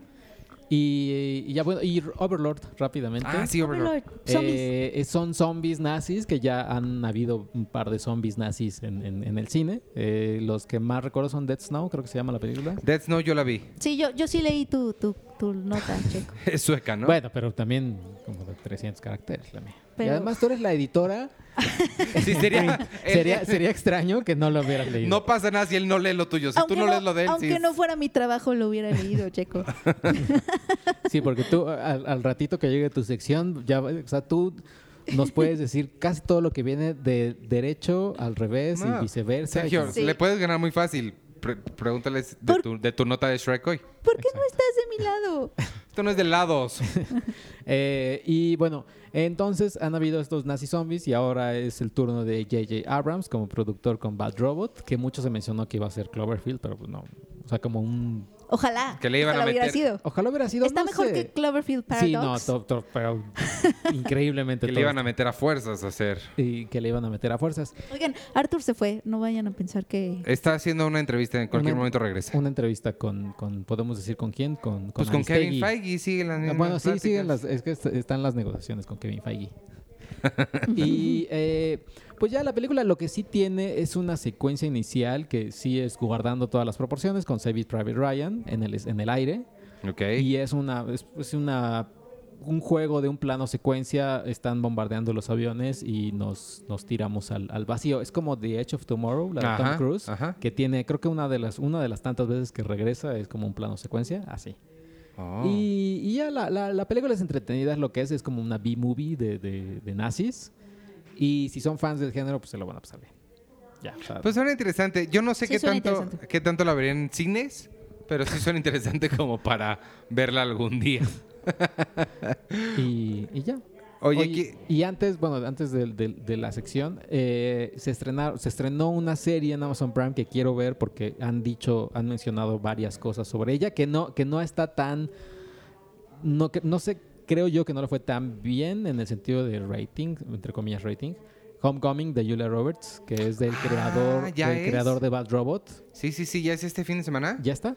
Oh, y wow. que hay muchas canciones, en Bad Robot usan muchas canciones, y aquí también hay muchas canciones y planos y tomas y que son como muy adrede que el director explicó. En Mr. Robot. No, no, no, bueno, o sea, en... Es que dijiste sí, Bad Robot. sí, no, en Mr. Robot. Y Sí. en, en Homecoming, que hay muchas canciones que usan clásicas de películas y de otras ¿A cosas poco? eh, para, para la serie de Julia Roberts. Ay, no sabía que ya estaba. Ujú.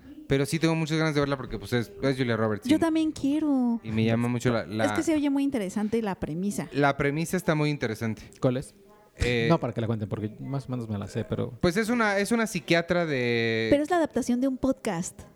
Ah, bueno, sí. A ver, Eh, Según, eh, según yo, hasta donde sé, me informó Mabel, que hizo el artículo, es un podcast eh, de terapia, pero es me parece ficticio. Sí, es Bien, ficción. es eso te iba a ficción. decir. Este, eh, pero es, haz de cuenta, una sesión Ajá. cada podcast. Entonces, lo que hacen es adaptar ese formato a televisión. Entonces, me parece que cada capítulo es una sesión. Sí. es como en Treatment, ¿te En acuerdas Treatment. de En Treatment? Sí, sí, sí. De hecho, hacen referencia a Treatment en las, en las entrevistas que vienen en... En la Cine Premier impresa. Yay. Ahí está, ¿ves? Ya Ahora sí llegó queda la bien. sección que todo el mundo estaba esperando, amigos. Y le hiciste un J, no le hiciste un la la la. ok. No manches, sí. Eh, Bueno, es sorpresa. Ok. Esa parte es, Ok. es, es sorpresa cada vez. Y viene ese artículo de Homecoming en las portadas de... Eh, Noviembre. Eso. Ah, sí. No, pero son ¿Pero qué dos portadas son? portadas, amigos. Tenemos dos portadas en noviembre. Nos emociona mucho. Uno es Animales Fantásticos, los crímenes de Grindelwald. Grindelwald. Eh, que estén pendientes de nuestras redes porque vamos a tener boletos pronto para funciones. ¿Ah, sí? Sí. Órale, no sabía eso. Yo he Y además de eso, la portada de Animales Fantásticos, búsquenla, amigos, porque es edición, digamos, limitada. Hay algunas, no todas traen, pero hay algunas que quisimos hacerlo como, como pues, los Animales Fantásticos, hay que ir a buscarlos. Esta también salgan a buscar su álbum. no, eh, Panini. tenemos algunos álbumes Panini que vienen, que son tamaño tabloide, están enormes y están bien padres porque vienen diseñados como el periódico este que, ¿cómo se llama? El ¿The Daily examinador. Prophet? Es- ah, no, ¿The no, Quibbler? No sé cómo se llama el periódico Bueno. de Harry Potter. Sí, tú eres la única. Ahorita en este momento tú eres la única The experta Daily en Harry Potter. Pero vienen así, son estampas que pueden ir a- Vamos a estar también regalando estampas Sí, ahí viene, en la... viene embolsado el álbum. En la revista impresa y viene embolsado el álbum, tú lo van a tener gratis. Quienes lo consigan, vayan a buscarlo porque no está en todas, pero si le buscan, le encuentran. Exacto. Y la otra portada me emociona mucho porque es una portada especial que tenemos, exclusiva, no ha salido en ningún lado antes. Es la portada de Roma, de Alfonso Cuarón. Es una portada... Y esta trae embolsada un- unos tamales. no es cierto. Y, un- Es un- y unos un- este, serían, platos unos, de se- pestre. serían, unos ca- serían unos camotes. Unos camotes en platos de peltre. No, podría venir una guía roji, ya ves, ahí hubo una idea millonaria, pero bueno. Eh. Nada. ¿Qué? ¿Por qué No, me- espérate a diciembre. Ah, no es cierto, no es mi idea, amigos. Bueno, el punto es que viene, eh, es una portada exclusiva nuestra, la hizo un ilustrador nuestro. Ay, se me va su nombre. A Mitch. Le ¿Fue decimos Mitch? pero Michel Briones. Michel Briones. Él, ah, él es muy talentoso.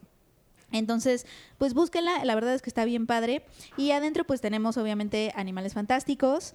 Eh, hablamos con pues el siempre adorable Eddie Redmayne, ¿verdad? Siempre es adorable, ¿verdad? Ya llegó Arturo. Ya llegó Él Arturo hizo de- esa entrevista.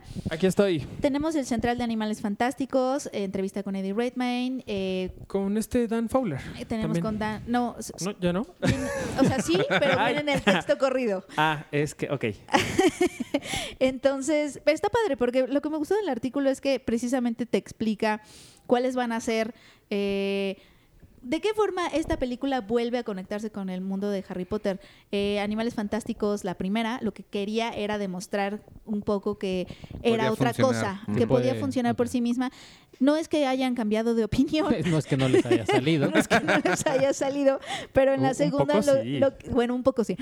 Todo la- era el plan. entonces la segunda ya, ya regresan y con este incluyen muchos elementos obviamente del universo muy queridos. Uno de ellos es un joven Albus Dumbledore, Un muy joven muy, muy Dumbledore- joven Albus Dumbledore. Y la película en sí no va a tocar tanto su, su eh, como tal su homosexualidad, pero sí no la va a esconder. Es decir, porque aquí, amigos sabemos que Albus Dumbledore amaba a Gendel Grindelwald.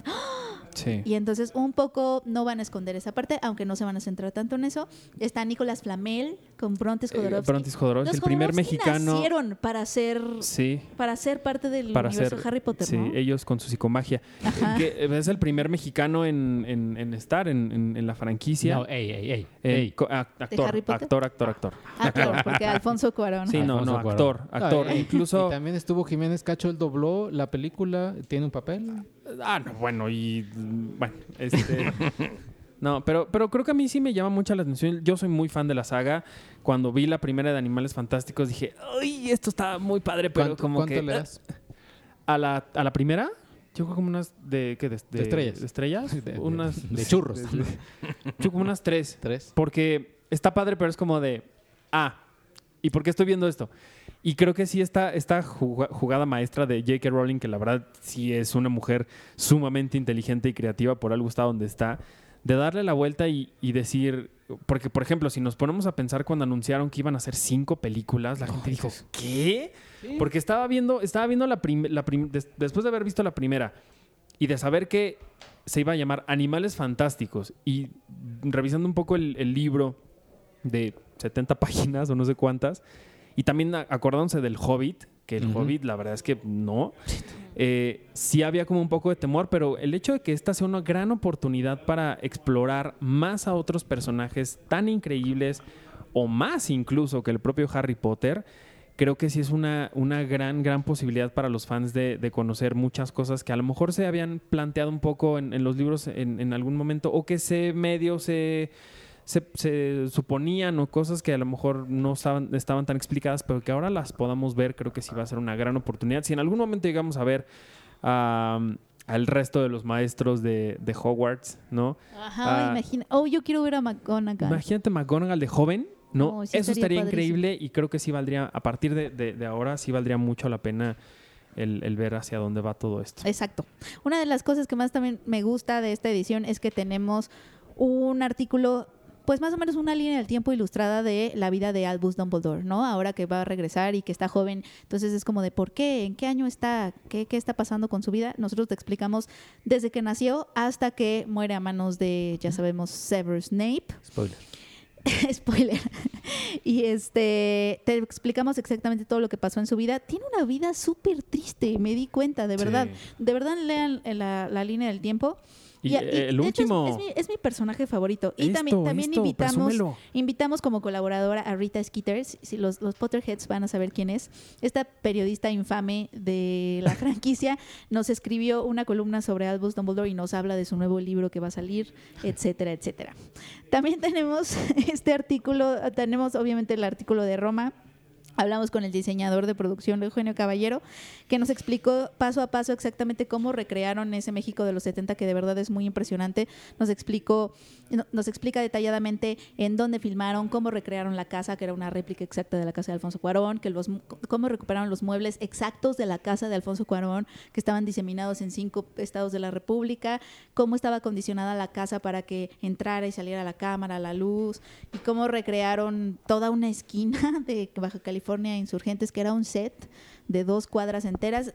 La verdad es que está, está muy padre lo que nos revela lo que nos platicó y también tenemos una entrevista con Alfonso Cuarón eh, en donde pues básicamente nos dice que Roma fue como su prueba de en donde quiso dejar ir sus inseguridades, o sea, como que fue la prueba de fuego de él como director, de él por primera vez estar dirigiendo sin inseguridades algunas. Nos habla de la fotografía que realizó en colaboración con Galo Olivares.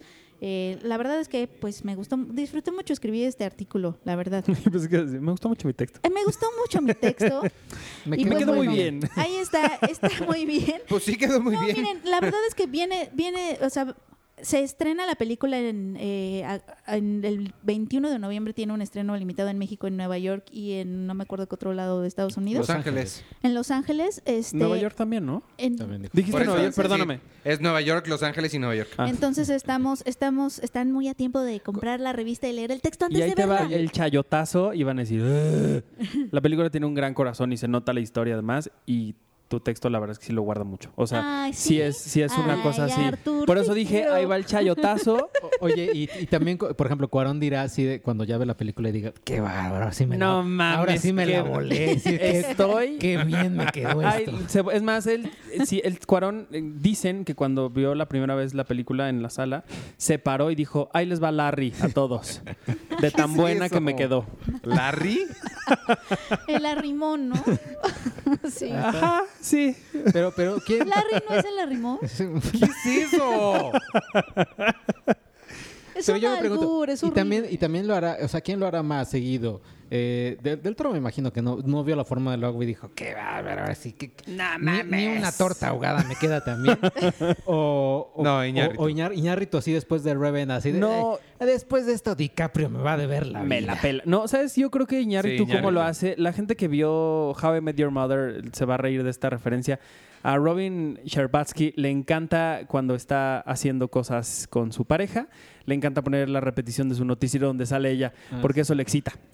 Y eso le, le- le- le parece, porque ella cree que lo hace sumamente increíble. Entonces, seguramente Iñárritu pone The Revenant o Babel o algo así para decir como, Así que... oye, mi amor, vente para acá. Qué, brutos. Ajá, vente, vamos a ver, vamos a Sí. escuchar Birdman mientras hacemos, mientras ves, mientras ves mi Birdman. Ay, Dios mío, ¿en qué momento pasó esto? A mí se me hace que sí. Sí, ¿verdad? Sí. Totalmente. Yo, y a mí me gusta pensar que Guillermo del Toro no tiene ese tipo de cosas. Para mí él es como, Un- como, un niño. como cuando piensas en tus papás, que tus papás no tienen ese tipo de, de intimidad con la gente. Así. Sí.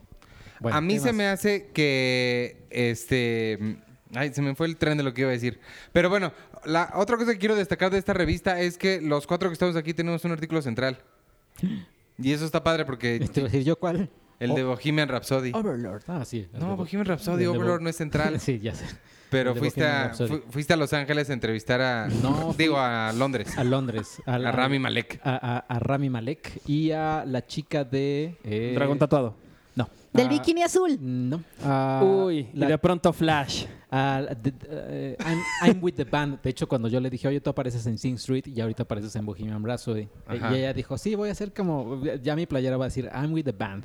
Ah. Que es, no sé cómo se llama la, la protagonista. Pues de- deberías porque la hablaste con ella. O sea, sí, pero de hecho, eh, para que lo, lo, lo sepan algunos escuchas, no sé si a ustedes les ha pasado, este Arturo Peniván, cuando hay una mesa redonda y luego ya no, nadie le pregunta nada a la persona y hay un silencio Ay, incómodo, sí. así como, ay, Sí. bueno, y yo hice esto, y entonces es un silencio de 10 segundos. Sí, sí, sí, sí, sí. Es, así es como muy de, feo. "Oh", y ahí yo me lanzo con una- las preguntas más estúpidas. ¿Y qué se siente trabajar en la película? Pero ¿sabes qué? Eh, Mira, sí es incómodo y es, es, es feo. Trabajar. Pero la verdad es que pensando, a mí me pasó, por ejemplo, ahora en las entrevistas de Animales Fantásticos con el actor que hace al hermano de, de Newt. Eh, ¿Cómo se llama? Teseus. Teseus Ah, Scamander, ¿no? Ah, es este. Ah, ¿cómo se llama? A ver, ahorita lo busco. Ahorita lo sigo. me pasó con él porque con, con- con todos me estaban dando muy poquitos minutos y daba para hablar de algunas cosas, no todas las que yo quería saber. Callum Turner. Con él. Con él me dieron casi 20 minutos y yo, yo ya no sabía qué preguntarle porque lo único que yo pude ver de la película fue el tráiler una y otra y otra y otra y otra vez. Una periodista que estaba ahí en, no me acuerdo dónde, de qué parte del mundo era, justo estábamos platicando de eso y me dice, es que a mí esto me molesta muchísimo porque llega un momento en el que, ¿qué carajos le preguntas? Sí. Dice, yo cubrí toda la saga de Harry Potter y a mí, pasara lo que pasara, antes de las entrevistas yo veía la película. Y sabías qué preguntar, y sabías qué era lo que podías decir. Si ahora nada más te, te ves el tráiler y llegas con ellos y, Y, además te dicen, te traen al actor no te secundario. puedo decir sí. nada porque es una sorpresa. Ah, Ay, sí. entonces, ¿qué escribo en cinco páginas? No, Por- no les podemos decir nada porque es una sorpresa. Pero además, mínimo en Harry Potter podían haber leído los libros.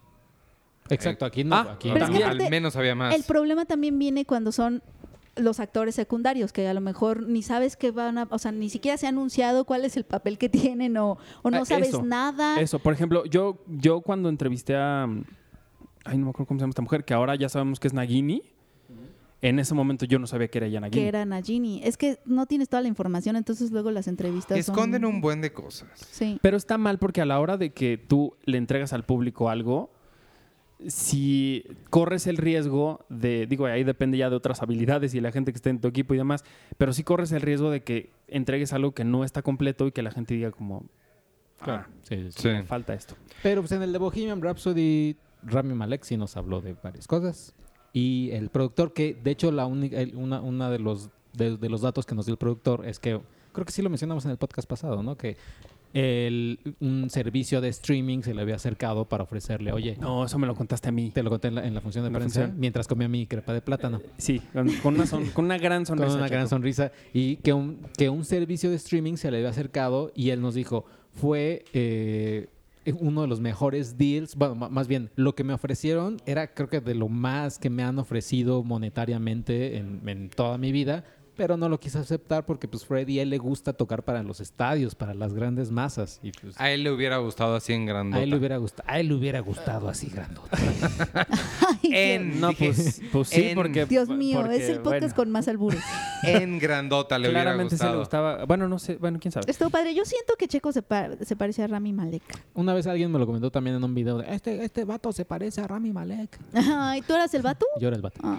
Oye, además de... de- También viene mi oye- artículo de First Man que The Checo First no Man, leyó. Esta es tu oportunidad, Oye, Checo. oye, habla- Vato, ¿tú viste ya Bohemian Rhapsody? No, este fin de semana quiero ir. Tengo muchas ganas de ¿Tú verla, ya? pero el pasado no, no, pude. también quiero ir este fin de semana. O sea, ¿tuvieron cinco días para ir a verla y no la vieron? No, porque The Haunting of Hill House. Uno creería que tengo cinco días para ver las cosas. No tengo nada para ver nada. Estuve checando textos. Entonces, este... Bueno, si viene tu... tu- Acabas de decir que no trabajaste. que luego Checo no lee. Pero bueno. Pero ahí viene tu entrevista con Damián Chazelle y con Ryan Gosling, que esa entrevista sí la vi. Ah, sí. Porque va a haber un No, video. y va a venir, va a venir entrevistar a Ryan Gosling y entrevistar a Damien Chazelle en video. Tú Pronto viene. escribiste Ah, toda la revista. Ahí viene, ¿no? Ujú, ujú. No, es lo que les estaba diciendo hace rato que, que, Tú escribiste toda la revista. que le voy a ¿Qué me volver a decir a Sergio porque ustedes no me hacen caso. Susana Moscatel. Bueno, además de... Ahí.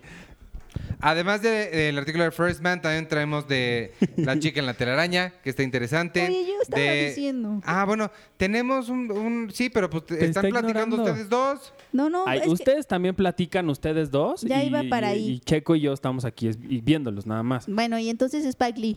Sí, pero al micrófono. O sea, si van a hablar, hablen, pero al micrófono. No, no. estamos hablando al micrófono. Hablamos de.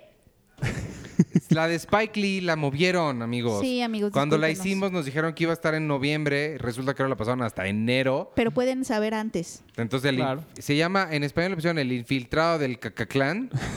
sí, les quedó bien feo el título. Eh, pero pues lo pueden leer de una vez, pero la película va a estar hasta enero, ni modo.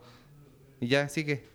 Y va a estar en Los Cabos. La gente que está en Los Cabos, que nos Ah, escucha, sí, cierto, por puede cierto. estar, eh, puede ver a Vamos a Spike estar Lee. por allá. Que por cierto, a partir de hoy, porque esto está saliendo el miércoles, eh, ya está Susana y Lalo allá en Los Cabos, entonces sigan, sigan toda la cobertura que van a estar haciendo desde allá, va a estar padre. Vienen, Está bien padre la Sí. selección Vienen de los películas buenas. pueden acosar a Spike Lee, a... Eres a- a- a- a- no, a este, a, Adam Driver, a Adam Driver. Adam Driver. que va a estar allá. Eh, Uy, un- que lo pongan a leer poesía. A leer poesía. Sí. sí. No acosen a nadie, nada más vayan a verlo. Solo Adam Driver.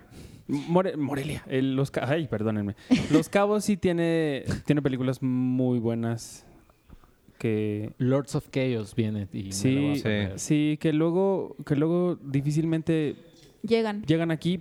Ahí fue donde yo conocí este docu- documental de... No me acuerdo cómo se llamaba. Yo pensé que ahí yo conocí el mar. El mar, también, porque no había... los juegos. no, pero por ejemplo, Los Battle of, dos mares. Battle of the Sexes, que, que era casi como, ay, Ah, bien, sí, que iba a ser súper oscareable y no sé qué. La, la estrenaron allá y jamás la pasaron en México. Entonces, si, si la gente que está cerca de Los Cabos o en Los Cabos tiene un rato de ir a ver las películas, vayan porque sí son muy buenas películas. Muy. ¿Qué más? ¿Qué más viene? Viene Ralph, eh, Wi-Fi Ralph, nuestro colaborador Charlie del Río fue a los estudios del ratón, Burbank. Burbank, y eh, pues más o menos lo que hace este artículo es explicarte cómo fue que idearon el Internet, o sea, porque sí está fácil decir que tu película animada va a ser en Internet, pero cómo lo visualizas y cómo lo conviertes en una ciudad animada, que es lo que hicieron, y todo lo que hicieron de las princesas que se volvió bastante viral, se volvió un meme, ¿no? Lo de, Sí, sí, sí. ¿De acaso hablas con los animales? Este, no sé qué. Bueno, también habla un poco de esa escena eh, de que prácticamente los de Disney dijeron, es que ¿por qué no nos podemos reír de nosotros mismos? Todo el mundo lo hace. O sea, Disney haciendo lo que Shrek... Más Lo que vale. Shrek 100 años antes. Sí. Más vale que nosotros lo hagamos también. Y también cumple, Mickey Mouse cumple 90 años, se ve bastante bien, se ve muy bien. Y más rico que nunca. es más Sí, rico oye. que nunca. Eh, hay un texto más o menos de qué es lo que lo ha llevado a durar tanto. Prácticamente, si lo pensamos bien, es solo un ratón, la claro, verdad. claro. Pero obviamente el marketing que le ha metido Disney, pero también el diseño del personaje que lo hace tan familiar, tan, tan identificable, que los mismos niños a lo mejor lo puedan dibujar, tuvo como que ver. Y también menciona que es chistoso que siga siendo como el embajador de la marca, cuando realmente ya casi no protagoniza nada en pantalla grande, ¿no? Eh, Menciona un par de excepciones. Creo que ah, hubo un corto que estuvo en Frozen. Hace poquito. Ah, el corto, ¿no? De Ah, creo que Frozen. sí. Ajá. Mm, Get a Horse, creo que se Get a llama. Horse. Get a Horse. Eh, pero pues prácticamente sigue siendo el embajador de Disney, ¿no? Y un poco es más reconocible que el mismo Walt Disney que lo que le dio voz tantos años. Y también tenemos un artículo de titulado Guantes en la nieve, porque es, es muy de la película de Vox, La película no de- inspirada en la Rocky. película de Bayonetta, protagonizada por Luis Gerardo Méndez, la primera coproducción mexicana y finlandesa, bueno, de ambos países, y pues prácticamente la producción se fue a Finlandia, donde hay nieve, a contar la historia de un boxeador exiliado porque tiene un pasado tormentoso. Que lo entrena es- Nicolás Flamel, por los- cierto. Así, así, Frontis Jodorowsky, nuevamente. Mira, siempre hay ediciones donde hay nombres inesperados que se repiten. Esta vez fue Frontis Jodorowsky, que, tam- que pues hace a de un luchador. Y luego tiene, viene, Iván nos cuenta, digo que fue a Toronto y todo, nos cuenta en su artículo, comienza la carrera al Oscar 2019, cuáles son las películas que ya están sonando para ser las favoritas en, las, en la temporada de premios. Eh, eh, la verdad es que está padrísimo ver el nombre de Yalitza Aparicio de Roma ahí, por ejemplo, en las, eh, encabezando los listados a mejor actriz. Está también por ahí Marina de Tavira, pero es me- mejor actriz de reparto, ¿cierto? Debe ser, Pero sí. no es de las principales. Pero no es de las principales que están. Pero Yalitza sí lo es, esto está padrísimo. Quiero- Acaba de ganar un premio, de hecho, hoy o ayer. Quiero que los dominen para que nada más escucharlos, para ver. And the- Yalitz, Yal- Yalitza. No, ¿sabes lo que van a hacer? Últimamente el Oscar, cuando hay nombres complicados en las ternas, el presentador es latino. Ah, claro.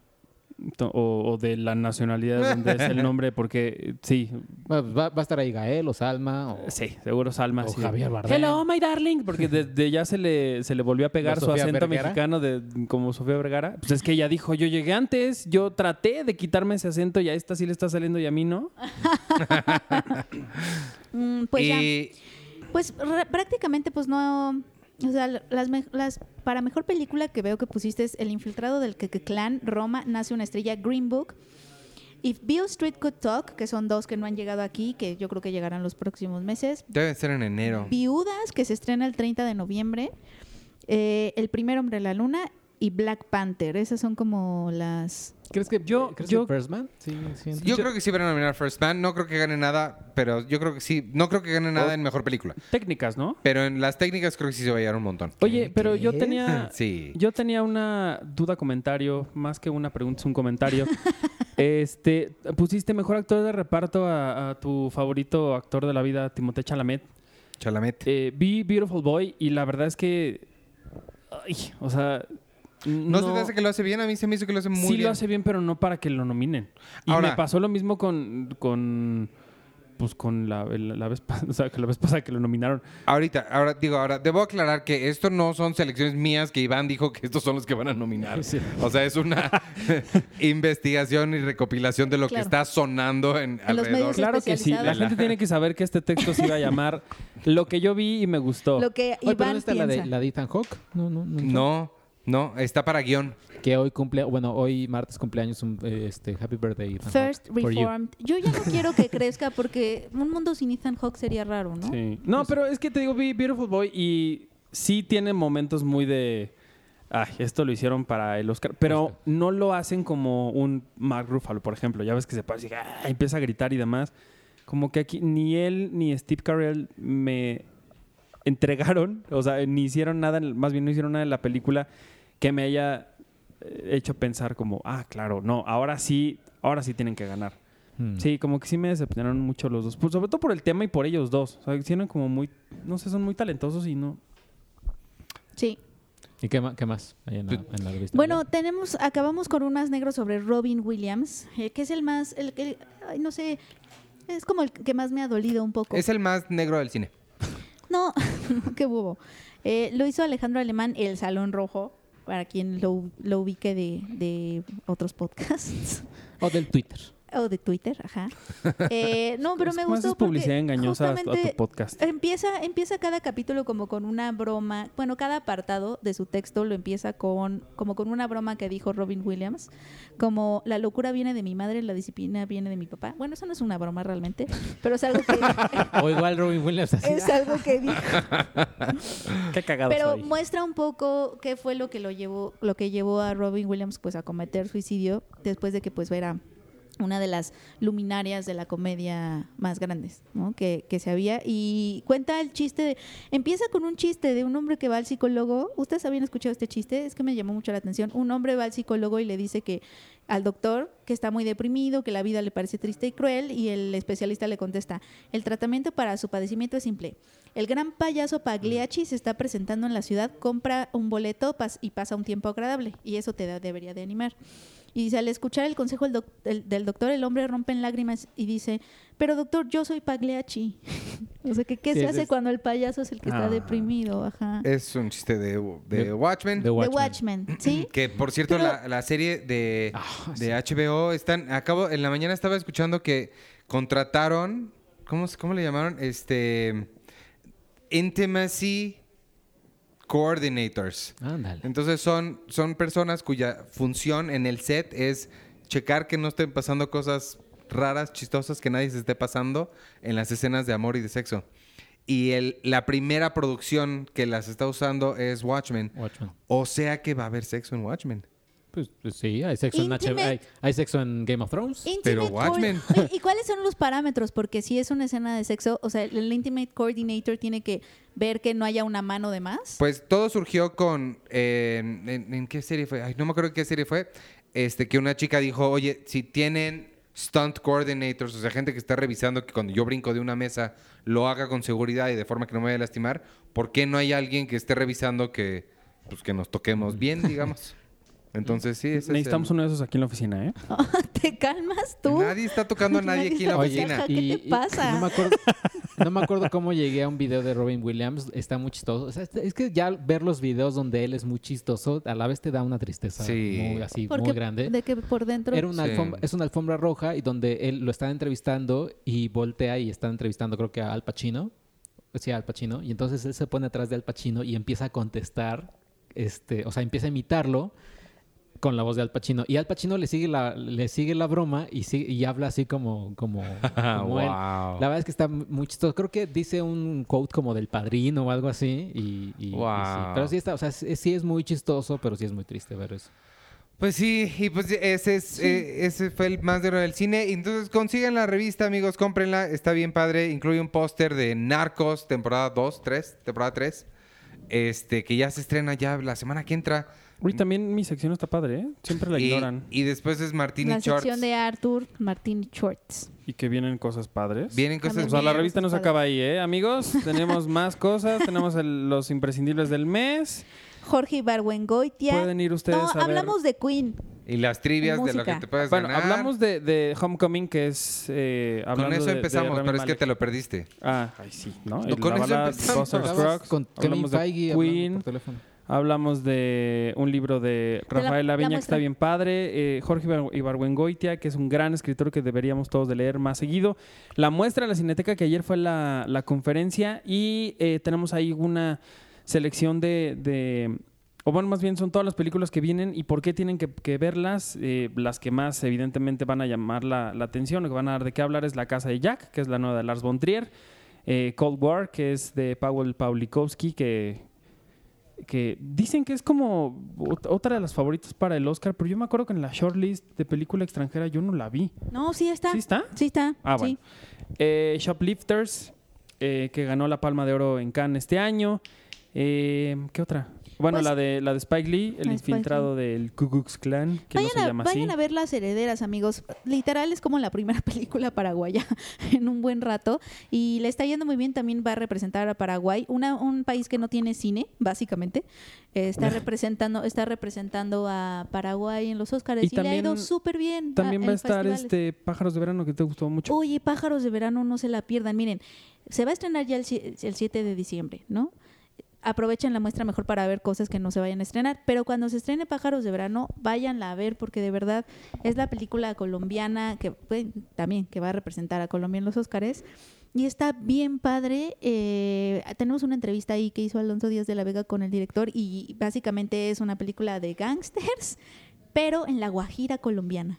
Órale. Está padrísima. Y también van a pasar Ensayo de un crimen, que es una de mis películas favoritas de Luis Buñuel, que tiene por ahí una escena con una pierna muy chistosa. Este, es un- Justo es el, el- Sí, la foto es que un, viene. Es un clásico de, de Luis Buñuel. Es un Luis Buñuel que, que no lo ven en otros en otras películas, entonces no se la pierdan.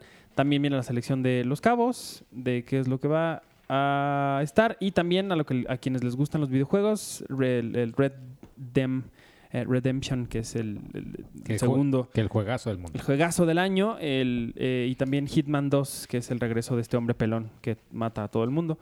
Entonces, hay muchas cosas para ver. Y termina con el jingle tú. Cine Premier impresa. La la la. No, que la no Ya le... sé. Ah, era, no. era Yay. Ese fue el de salida. Y sigue el otro que es. Es más gutural. Esta semana con Devon Sawa. Oye, ya estamos teniendo jingles para todo. Falta un jingle de qué vieron esta semana. Oye, Y más chido que no. hiciste fue el de la semana pasada con The Queen. ¿Cuál era? ¿No te acuerdas? No me acuerdo. Que era como el grito este que hace... Ah, sí. Devon Devon Pues, Oye, eh, pero luego tengo, pero luego le tengo una propuesta a Iván que le va a encantar y que a nosotros ya no. ¿Qué tal un podcast musical? ándale. A mí sí me gusta. Sí, pues, mándame. Esta semana en Devon Sawa, recuerden que todas las semanas checamos con Devon Sawa para que siga bien, porque alguna vez pensamos que estaba muerto y, Pensamos que estaba muy mal. y resulta que no. Igual y él es en, en ese momento, él, ay, ay, como que, ay, algo me pasó. Ah, cabrón. Entonces, algo, de- algo raro. Desde esa semana regresamos con él, chequemos que esté todo en perfectas condiciones. Hoy está muy bien, está muy contento porque está votando, al igual que, y él, al igual que el 90% de mi timeline en Twitter y Facebook, digo, y Instagram, están posteando sus fotos de que ya fueron a votar. Si alguien nos escucha en Estados Unidos y pueden votar, supongo, vayan a votar. Supongo. Por los demócratas. Y este. Y pues nada, eso está haciendo, votando, está muy bien. Pone una foto. Ah, pues una foto chistosa. Ya ve- ves estas que ponen de. Ah, sí, de... de- Dice, yo votando en 2016 y su carita de cuando era chavito y bonito en la tele. Y yo votando en 2018 y es su foto en el video de Stan, que se ve todo drogadicto y todo feo. Mi favorito de esos es uno que eh, está Paddington, en yo, vota- yo votando Sí. en, no sé, en 2010 2008. 2016. Y yo votando en este año y es el oso de, The The Revenant.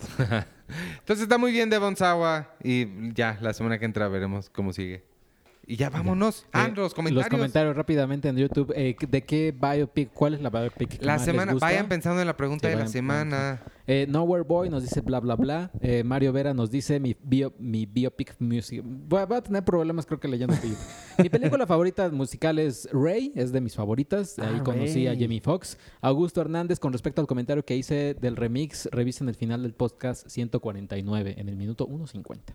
Ay, lo revisaré, no sé ok, de qué en habla. esa pregunta tuve que revisar las listas Walk the Line de Johnny Cash. Jessica, Esa es mi favorita. Jessica G nos dice, mi respuesta a la pregunta es Selena y The Runaways. Qué bueno que ya regresó. Arturo y ahora se extrañó a Penny. Un saludo a todos. Gracias. Hola. Elizabeth F., mi biopic musical favorita sería el de Selena, que cuando tenía cinco años era muy fan de ella, pero vi el biopic y me enteré que estaba muerta. Ah, Ándale. ¿tiene, tiene que ser, tiene que ser musical. O sea, una- de, un, ajá, de un cantante así. Eh, Becca So dice, con respecto a la pregunta de la semana, sería The Lovely sobre Cole Porter. Me Ah, esa es bien buena. Eh, que regrese Penny. Eh, Luis Estuardo Escobar dice, hola a todos el equipo de Cine Premier, mi biopic es Selena, al igual que Iván, realizo búsquedas en TCM en busca de clásicos y me he topado con esta, me parece genial. Ah, en TCM pasan mucho Selena. Sí. Eh, Oye, nada más, antes de que sigas, eh, hablando de, ¿cuál dijiste ahorita? De eh, The De- Lovely. The Lovely, Es este, la historia de un músico de jazz, Cole Porter, ¿no? Cole Porter. Este, hay otra de otro jazzero que se llama Chet Baker. La película se llama Born to be Blue. Con Ethan y es con Ethan Hawke y es increíble. Búsquenla. Fernando J. Foster, el universo cinematográfico de Marvel mexicano va a estar enlaz- enlazado directamente con el universo que ya estamos viendo. ¿Puedes contestar eso? Sí. Sí, ok. Fernando Urbano dice, "Deber- de- deberían de hacer la sección de esta semana con Devon Sawa in English because, because we are going to translate to Devon. Eh, Roberto 70, pues como biopic podría ser la de Chaplin eh, como biopic, ¿no? Y cruzó los dedos por la, que le- por la de Lennon, que salga genial. Mm. Eh, Tainoko Rivera no, no es artista musical, pero la historia de Bruce Lee sería interesante que hicieran un podcast con puras mujeres. Eh, sería interesante. Ok. ¿O no? O bueno, ya dije. Sí, sí, no, está bien. Sebastián JB, hola Cine Premier, pues sí soy, ah mira, pues sí soy de Lima, Perú, del distrito de Surquillo. Conozco al el colegio Roosevelt, Ahí Roosevelt, está, ¿ya ves? donde estudió Iván, a veces paso por ahí. Recuerdo que me dio mucha risa cuando dijo que estábamos obsesionados con... Chespirito. Espérate, es que más información. Con el Chavo del 8. Debería, de haber- debería haberte conocido. Postdata, apoyo la idea del podcast de Harry Potter. Sí, Eh, hay que hacerlo. nuestro- El otro día salió la idea y necesitamos hacerlo, Arthur. Consomé, que ya no voy a leer su apellido, dice, de biopic sobre músicos, me gusta el pianista de Robin Polanski. ¿Por Bueno, pues sí, Pues sí. Pero- pero no es un biopic, Es un ¿no? músico. Ay, oye, ¿Cómo yo- es biopic? No Yo- es real. ¿Por Oye, qué? Yo quiero ver su nombre. ¿Por qué? Yo la verdad, yo la verdad sí pensé en ese. Pero chance que... sí, ¿pero es real? Sí, él es. Ah, eh, entonces eh, sí. es músico, o sea, sí, el ¿Sí es real? Sí, ¿Sí es de la vida real? Sí, sí, sí. ¿Cuál? Ah, ¿Qué? pues sí es de la vida real. del Yo, pianista yo de de Roman hecho, yo Polanski. de hecho Ah. pensé en ese. Y está también la de Shine con Jeffrey Rush. Ah, claro, sí, sí es cierto. Jersey Boys cuenta también, ¿no? Sí. Sí. Sí. Oye, Eh, oye, la vida en Rose. Ah, La me vida en gusta. Ah, Rose. claro. Ese es mi favorito, yo creo. Ah, la vi en Rose. Luis Iván. Junto con Selena. La de Gloria, ¿qué hubo? La de Gloria Trevi. Gloria Trevi. Pensaron oye, en la otra Gloria. Sí, no está. A mí no me molestó molestó. para No, nada la película de Gloria. Sofía es Espinosa lo hace muy bien. Sí, no. Luis, Luis Iván Chismal dice, hablando de Six Feet Under y la popularidad de HBO, fui el único que vio Here and Now, la biopic de Morrissey, y me pareció un poco ñe. Ñe. Eh, y ya casi, Vero H. Marín no es biopic, pero es música de un solo artista, mamá mía, las dos. Una preguntota. En Spotify está el podcast número uno, es el único que me falta escuchar. ¿Será que es el episodio perdido de CP? El episodio número uno, ¿ya mencionamos que está en Spotify? No, creo No, que ni No lo has dicho. aire. No lo has dicho. ¿Ves? Ya estamos en Spotify, ya nos pueden escuchar en Spotify. Eh, un aplauso. Tenemos, creo que hay que dar do- todos un aplauso. Híjole, eso va a estar bien padre para los que Sí. nos O, con o aplaudimos. tú- Es que no podemos agarrar con una. Ahí está. a ver. Ahí está. Eh, trabajo en Y equipo. Por último, por último, Johan Correa dice, hola Cinepremier, recientemente los encontré y no, en equipo. no hay día que no me ponga un podcast de fondo para hacer tarea o mientras manejo. Es verdad, los felicito por Ah. su excelente trabajo. En cuanto a biopics musicales, yo disfruto muchísimo I'm Not There sobre Bob Dylan. Uy. Saludos para ustedes y mis, mi- mis bendiciones para el buen Devon. Ah, ¿Cómo se llama esta persona? Eh, Johan Correa. Johan. Cuidado, cuidado con la señora, Johan. Ah, Frena, Johan. más despacio. Ah. Porque nos está oyendo mientras maneja. Mientras Ah, Cuidado. No entendí. Oye, No te pases eh, el alto. Johan. Pedían el episodio número uno. Creo que sí, efectivamente. Yo lo estuve buscando porque también noté que no está el uno tampoco en iTunes. No sé Ni qué le habrá YouTube. pasado. No sé qué. Ah, no. sé qué le pasó al episodio número uno. No sé dónde esté. No recuerdo haber hecho el episodio Dicen- uno. Dicen que el, el episodio 1 es un, es un rito satánico, que si lo, al revés, pero que, que por temor a demandas. No manches, no, No lo- no tenemos episodio 1. En busca del episodio 1, Ya hay- alguien que lo haya leído, oído, Eh, alguien. ese, pues entonces es el segundo episodio. pero Tenemos el episodio perdido número uno y el episodio perdido de la entrevista de la plática con Christopher Nolan, de cuando te fuiste a, a verlo para. A ver, Dunkirk. ¿No fue- Un año antes. ¿El episodio 1 no fueron tú y Charlie? Es que no me acuerdo. Sí estaba Carlos. Sí, fueron ellos dos nada más. Nada más él y yo. Sí. ¿Y de qué sí. hablamos? Pues no sé. de A mí me invitaste hasta el 115. Sí, han de saber que Iván no nos invitaba al Sí, principio. yo, o sea, de verdad yo, yo me integré al podcast ya hasta ayer. Se tardó mucho en encontrar su forma, el podcast que tiene ahora. Y creo que es la forma que mejor ha funcionado. Ujú. Ah, aplauso en equipo otra vez. Y bueno, ya está en Spotify, ya nos pueden escuchar en Spotify. Y pronto va a estar en vivo, creo que, ¿qué dijimos? El 15 del de, del sábado 15 de octubre. Sábado 15 de diciembre. diciembre. ¿Ves? Ya estás Octubre, como yo. octubre ya pasó El- hace un mes. Bueno, Pennywise dice que su biopic musical favorita es la de The Doors. Nadie ha dicho The Doors hasta ahorita. Ay, pobre Oliver la de Stone. Oliver Stone. Eh, Ericito dice, tengo dos que me marcaron en su momento. La Bamba. La Bamba sí está bien La padre. bamba es increíble, bravo. Eh, Crucio dice, me da tanto gusto escuchar a Arturo de nuevo. Y de la, Ay, gracias. de la respuesta de la semana me quedo con Selena. También Selena es muy buena. Damián Correa, el único que he visto es el de Selena. El viernes veré Bohemian, Bohemian Rhapsody. Boximian. Es, que es la sala que está al lado de Bayonetta. Va a Bayonetta. escuchar. y seguro Y- tendría más box que bayoneta. Arturo Damián también te dice que espera mi do- espero mi doble dotación de Friends la próxima semana. Esta semana. Tienes que compensar. Esta semana, dije que esta semana, sí, lo a, prometo. a Omar le gustó la sección de Antonio Camarillo que nos vino a hablar del especial de terror. Y Canon dice que Rockstar, aunque no es una biopic como tal, me gusta mucho. Rock- Rockstar ¿Es la de es, Mark una, Wahlberg? Sí, la de Mark Wahlberg. es una película de Mark Wahlberg donde lo seleccionan para hacer reemplazo de un Scorpions. vocalista. Scorpions, Pero creo. creo. que es como medio, un poquito. Medio real, sí. Eh, César Higuera dice, el personaje de Street Fighter que hace Sonic Ah. Boom es Guile, Guile. o Guile. Por cierto, de todo el Sonic Boom. Sonic Boom. interpretado por Jean-Claude Van Damme. Eh, gordita de chicharrón, dice. Arturo Camarillo debería participar más seguido en el podcast. me Arturo gustó. Camarillo. Ah, sí, cierto. Tienen- ¿Dijo Arturo Camarillo? Dijo Arturo Camarillo. Pero Se supongo- refería a Antonio. Oye, vi una, una noticia de una señora que se murió por tragarse una gordita de chicharrón en Miscuac. Oye, Rub- Rubén Struden. Perdónenme por reírme, pero me acordé ahorita que dijo gordita. de Rubén Es súper mexicano. chicharrón. Sí. Rubén Struden menciona, nadie mencionó esto tampoco, la de los Beach Boys, Love and Mercy. La La de Paul. Dano y. Paul Dano y John Cusack. John Cusack. Y está bien bonita bien esa padre, película está bien también. Y listo, y Pablo Hinojosa dice, escuchando el podcast me surgió una duda. En el episodio de A Star is Born dicen que lo mejor era verla en Cinépolis XE por el Dolby Atmos. Y en este que Bohemian Rhapsody era mejor verla en IMAX por el audio. Entonces, ¿cuál es realmente la mejor opción para ver una película musical? Tengo duda porque aún no veo Bohemian Rhapsody y sí tengo ganas de verla en sala con mejor audio. Eh, el audio mejor es el de la XE. Sí, yo me, voy, yo me voy un poco por XD. Sí, pero la, la cosa es que Ah. IMAX también tiene muy buen sonido. Entonces, El. Se supone, Sí. es que se supone que la, la, la XC es Dolby Atmos sí, y son las que tienen bocinas hasta en el techo. sí. Eh, creo que lo ideal para ver una película ahí sería como, por ejemplo, aunque suene raro, Roma, porque Roma está diseñada para una sala Dolby Atmos. Si no está la película diseñada para Dolby Atmos, es como si tuvieras, pues nada más un chingo más de bocinas. Y en realidad no hay tanta diferencia como... Con la THX de IMAX, pero aún así Ajá. ambas suenan mejor que una sala normal. Ah, claro, sí. Claro. Este, ¿qué pregunta hacemos esta semana? Eh, yo estaba pensando como de tu astronauta favorito.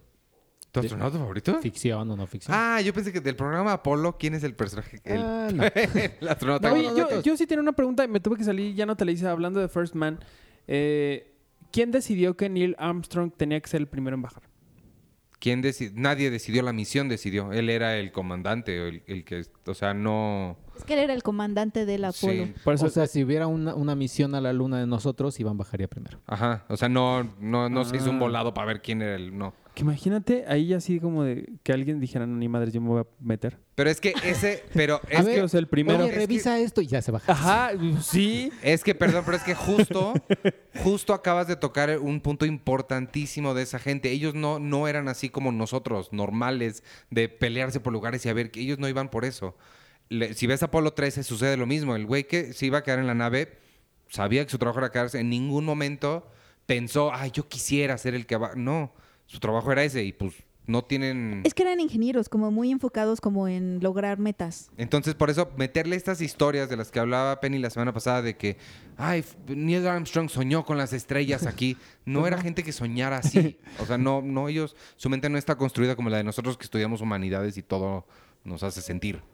Ay, qué bonito. Este, entonces, ¿qué? Preguntamos cuál es Eh, tu ¿cuál astronauta del cine favorito. Del cine favorito. Órale, ese me ¿El late. cine o televisión? El mío definitivamente, sobre todas las cosas y para siempre va a ser Mark Watney.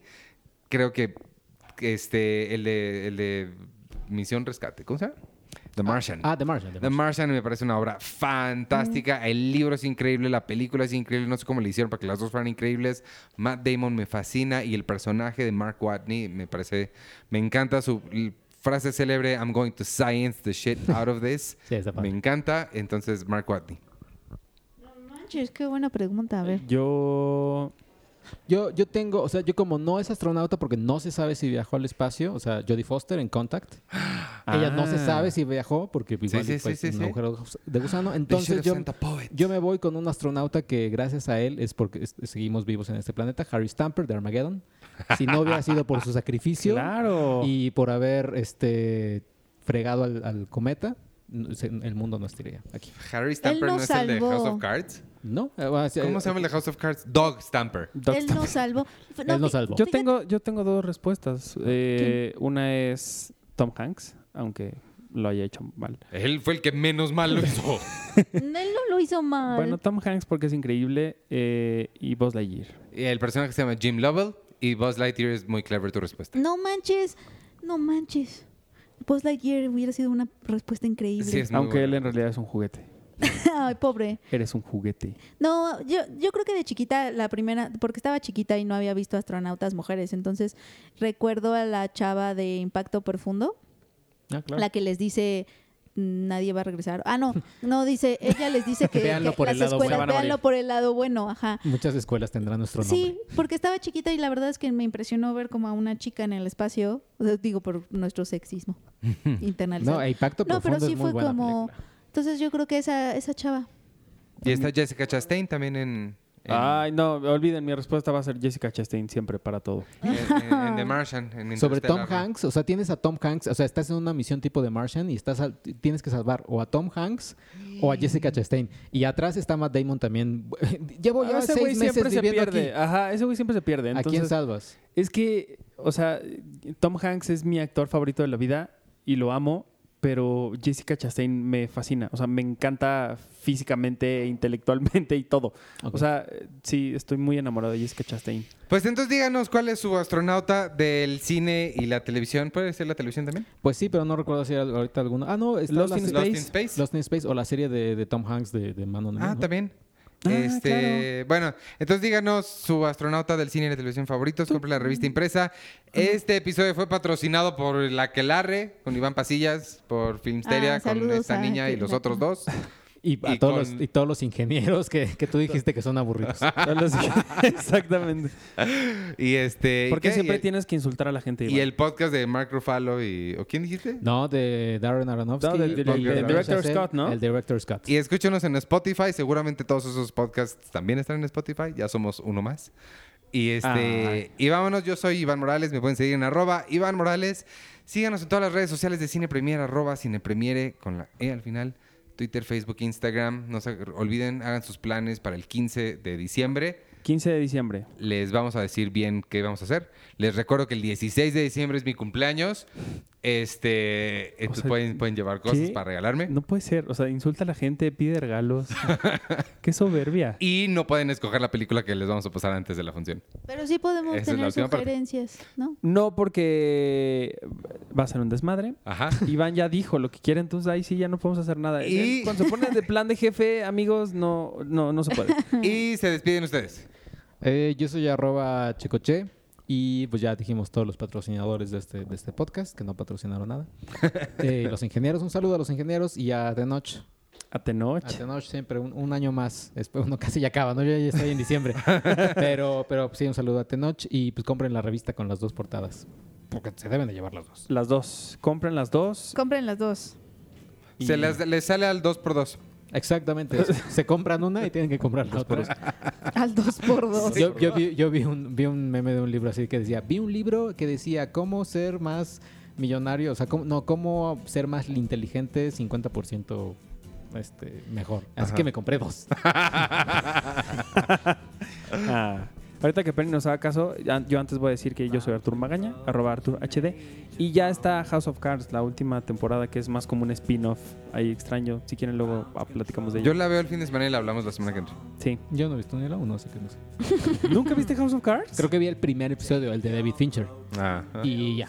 Fuera de eso yo dije, no, pues creo que esto no va para mí. Va. Yo creo que en la tercera temporada o en la cuarta, Jodie Foster dirigió un episodio.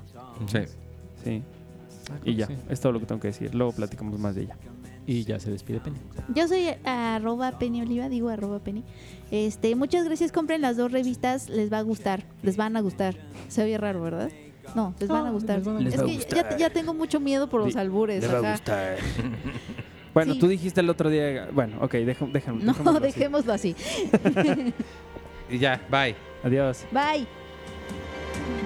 This is ground control to Major Tom.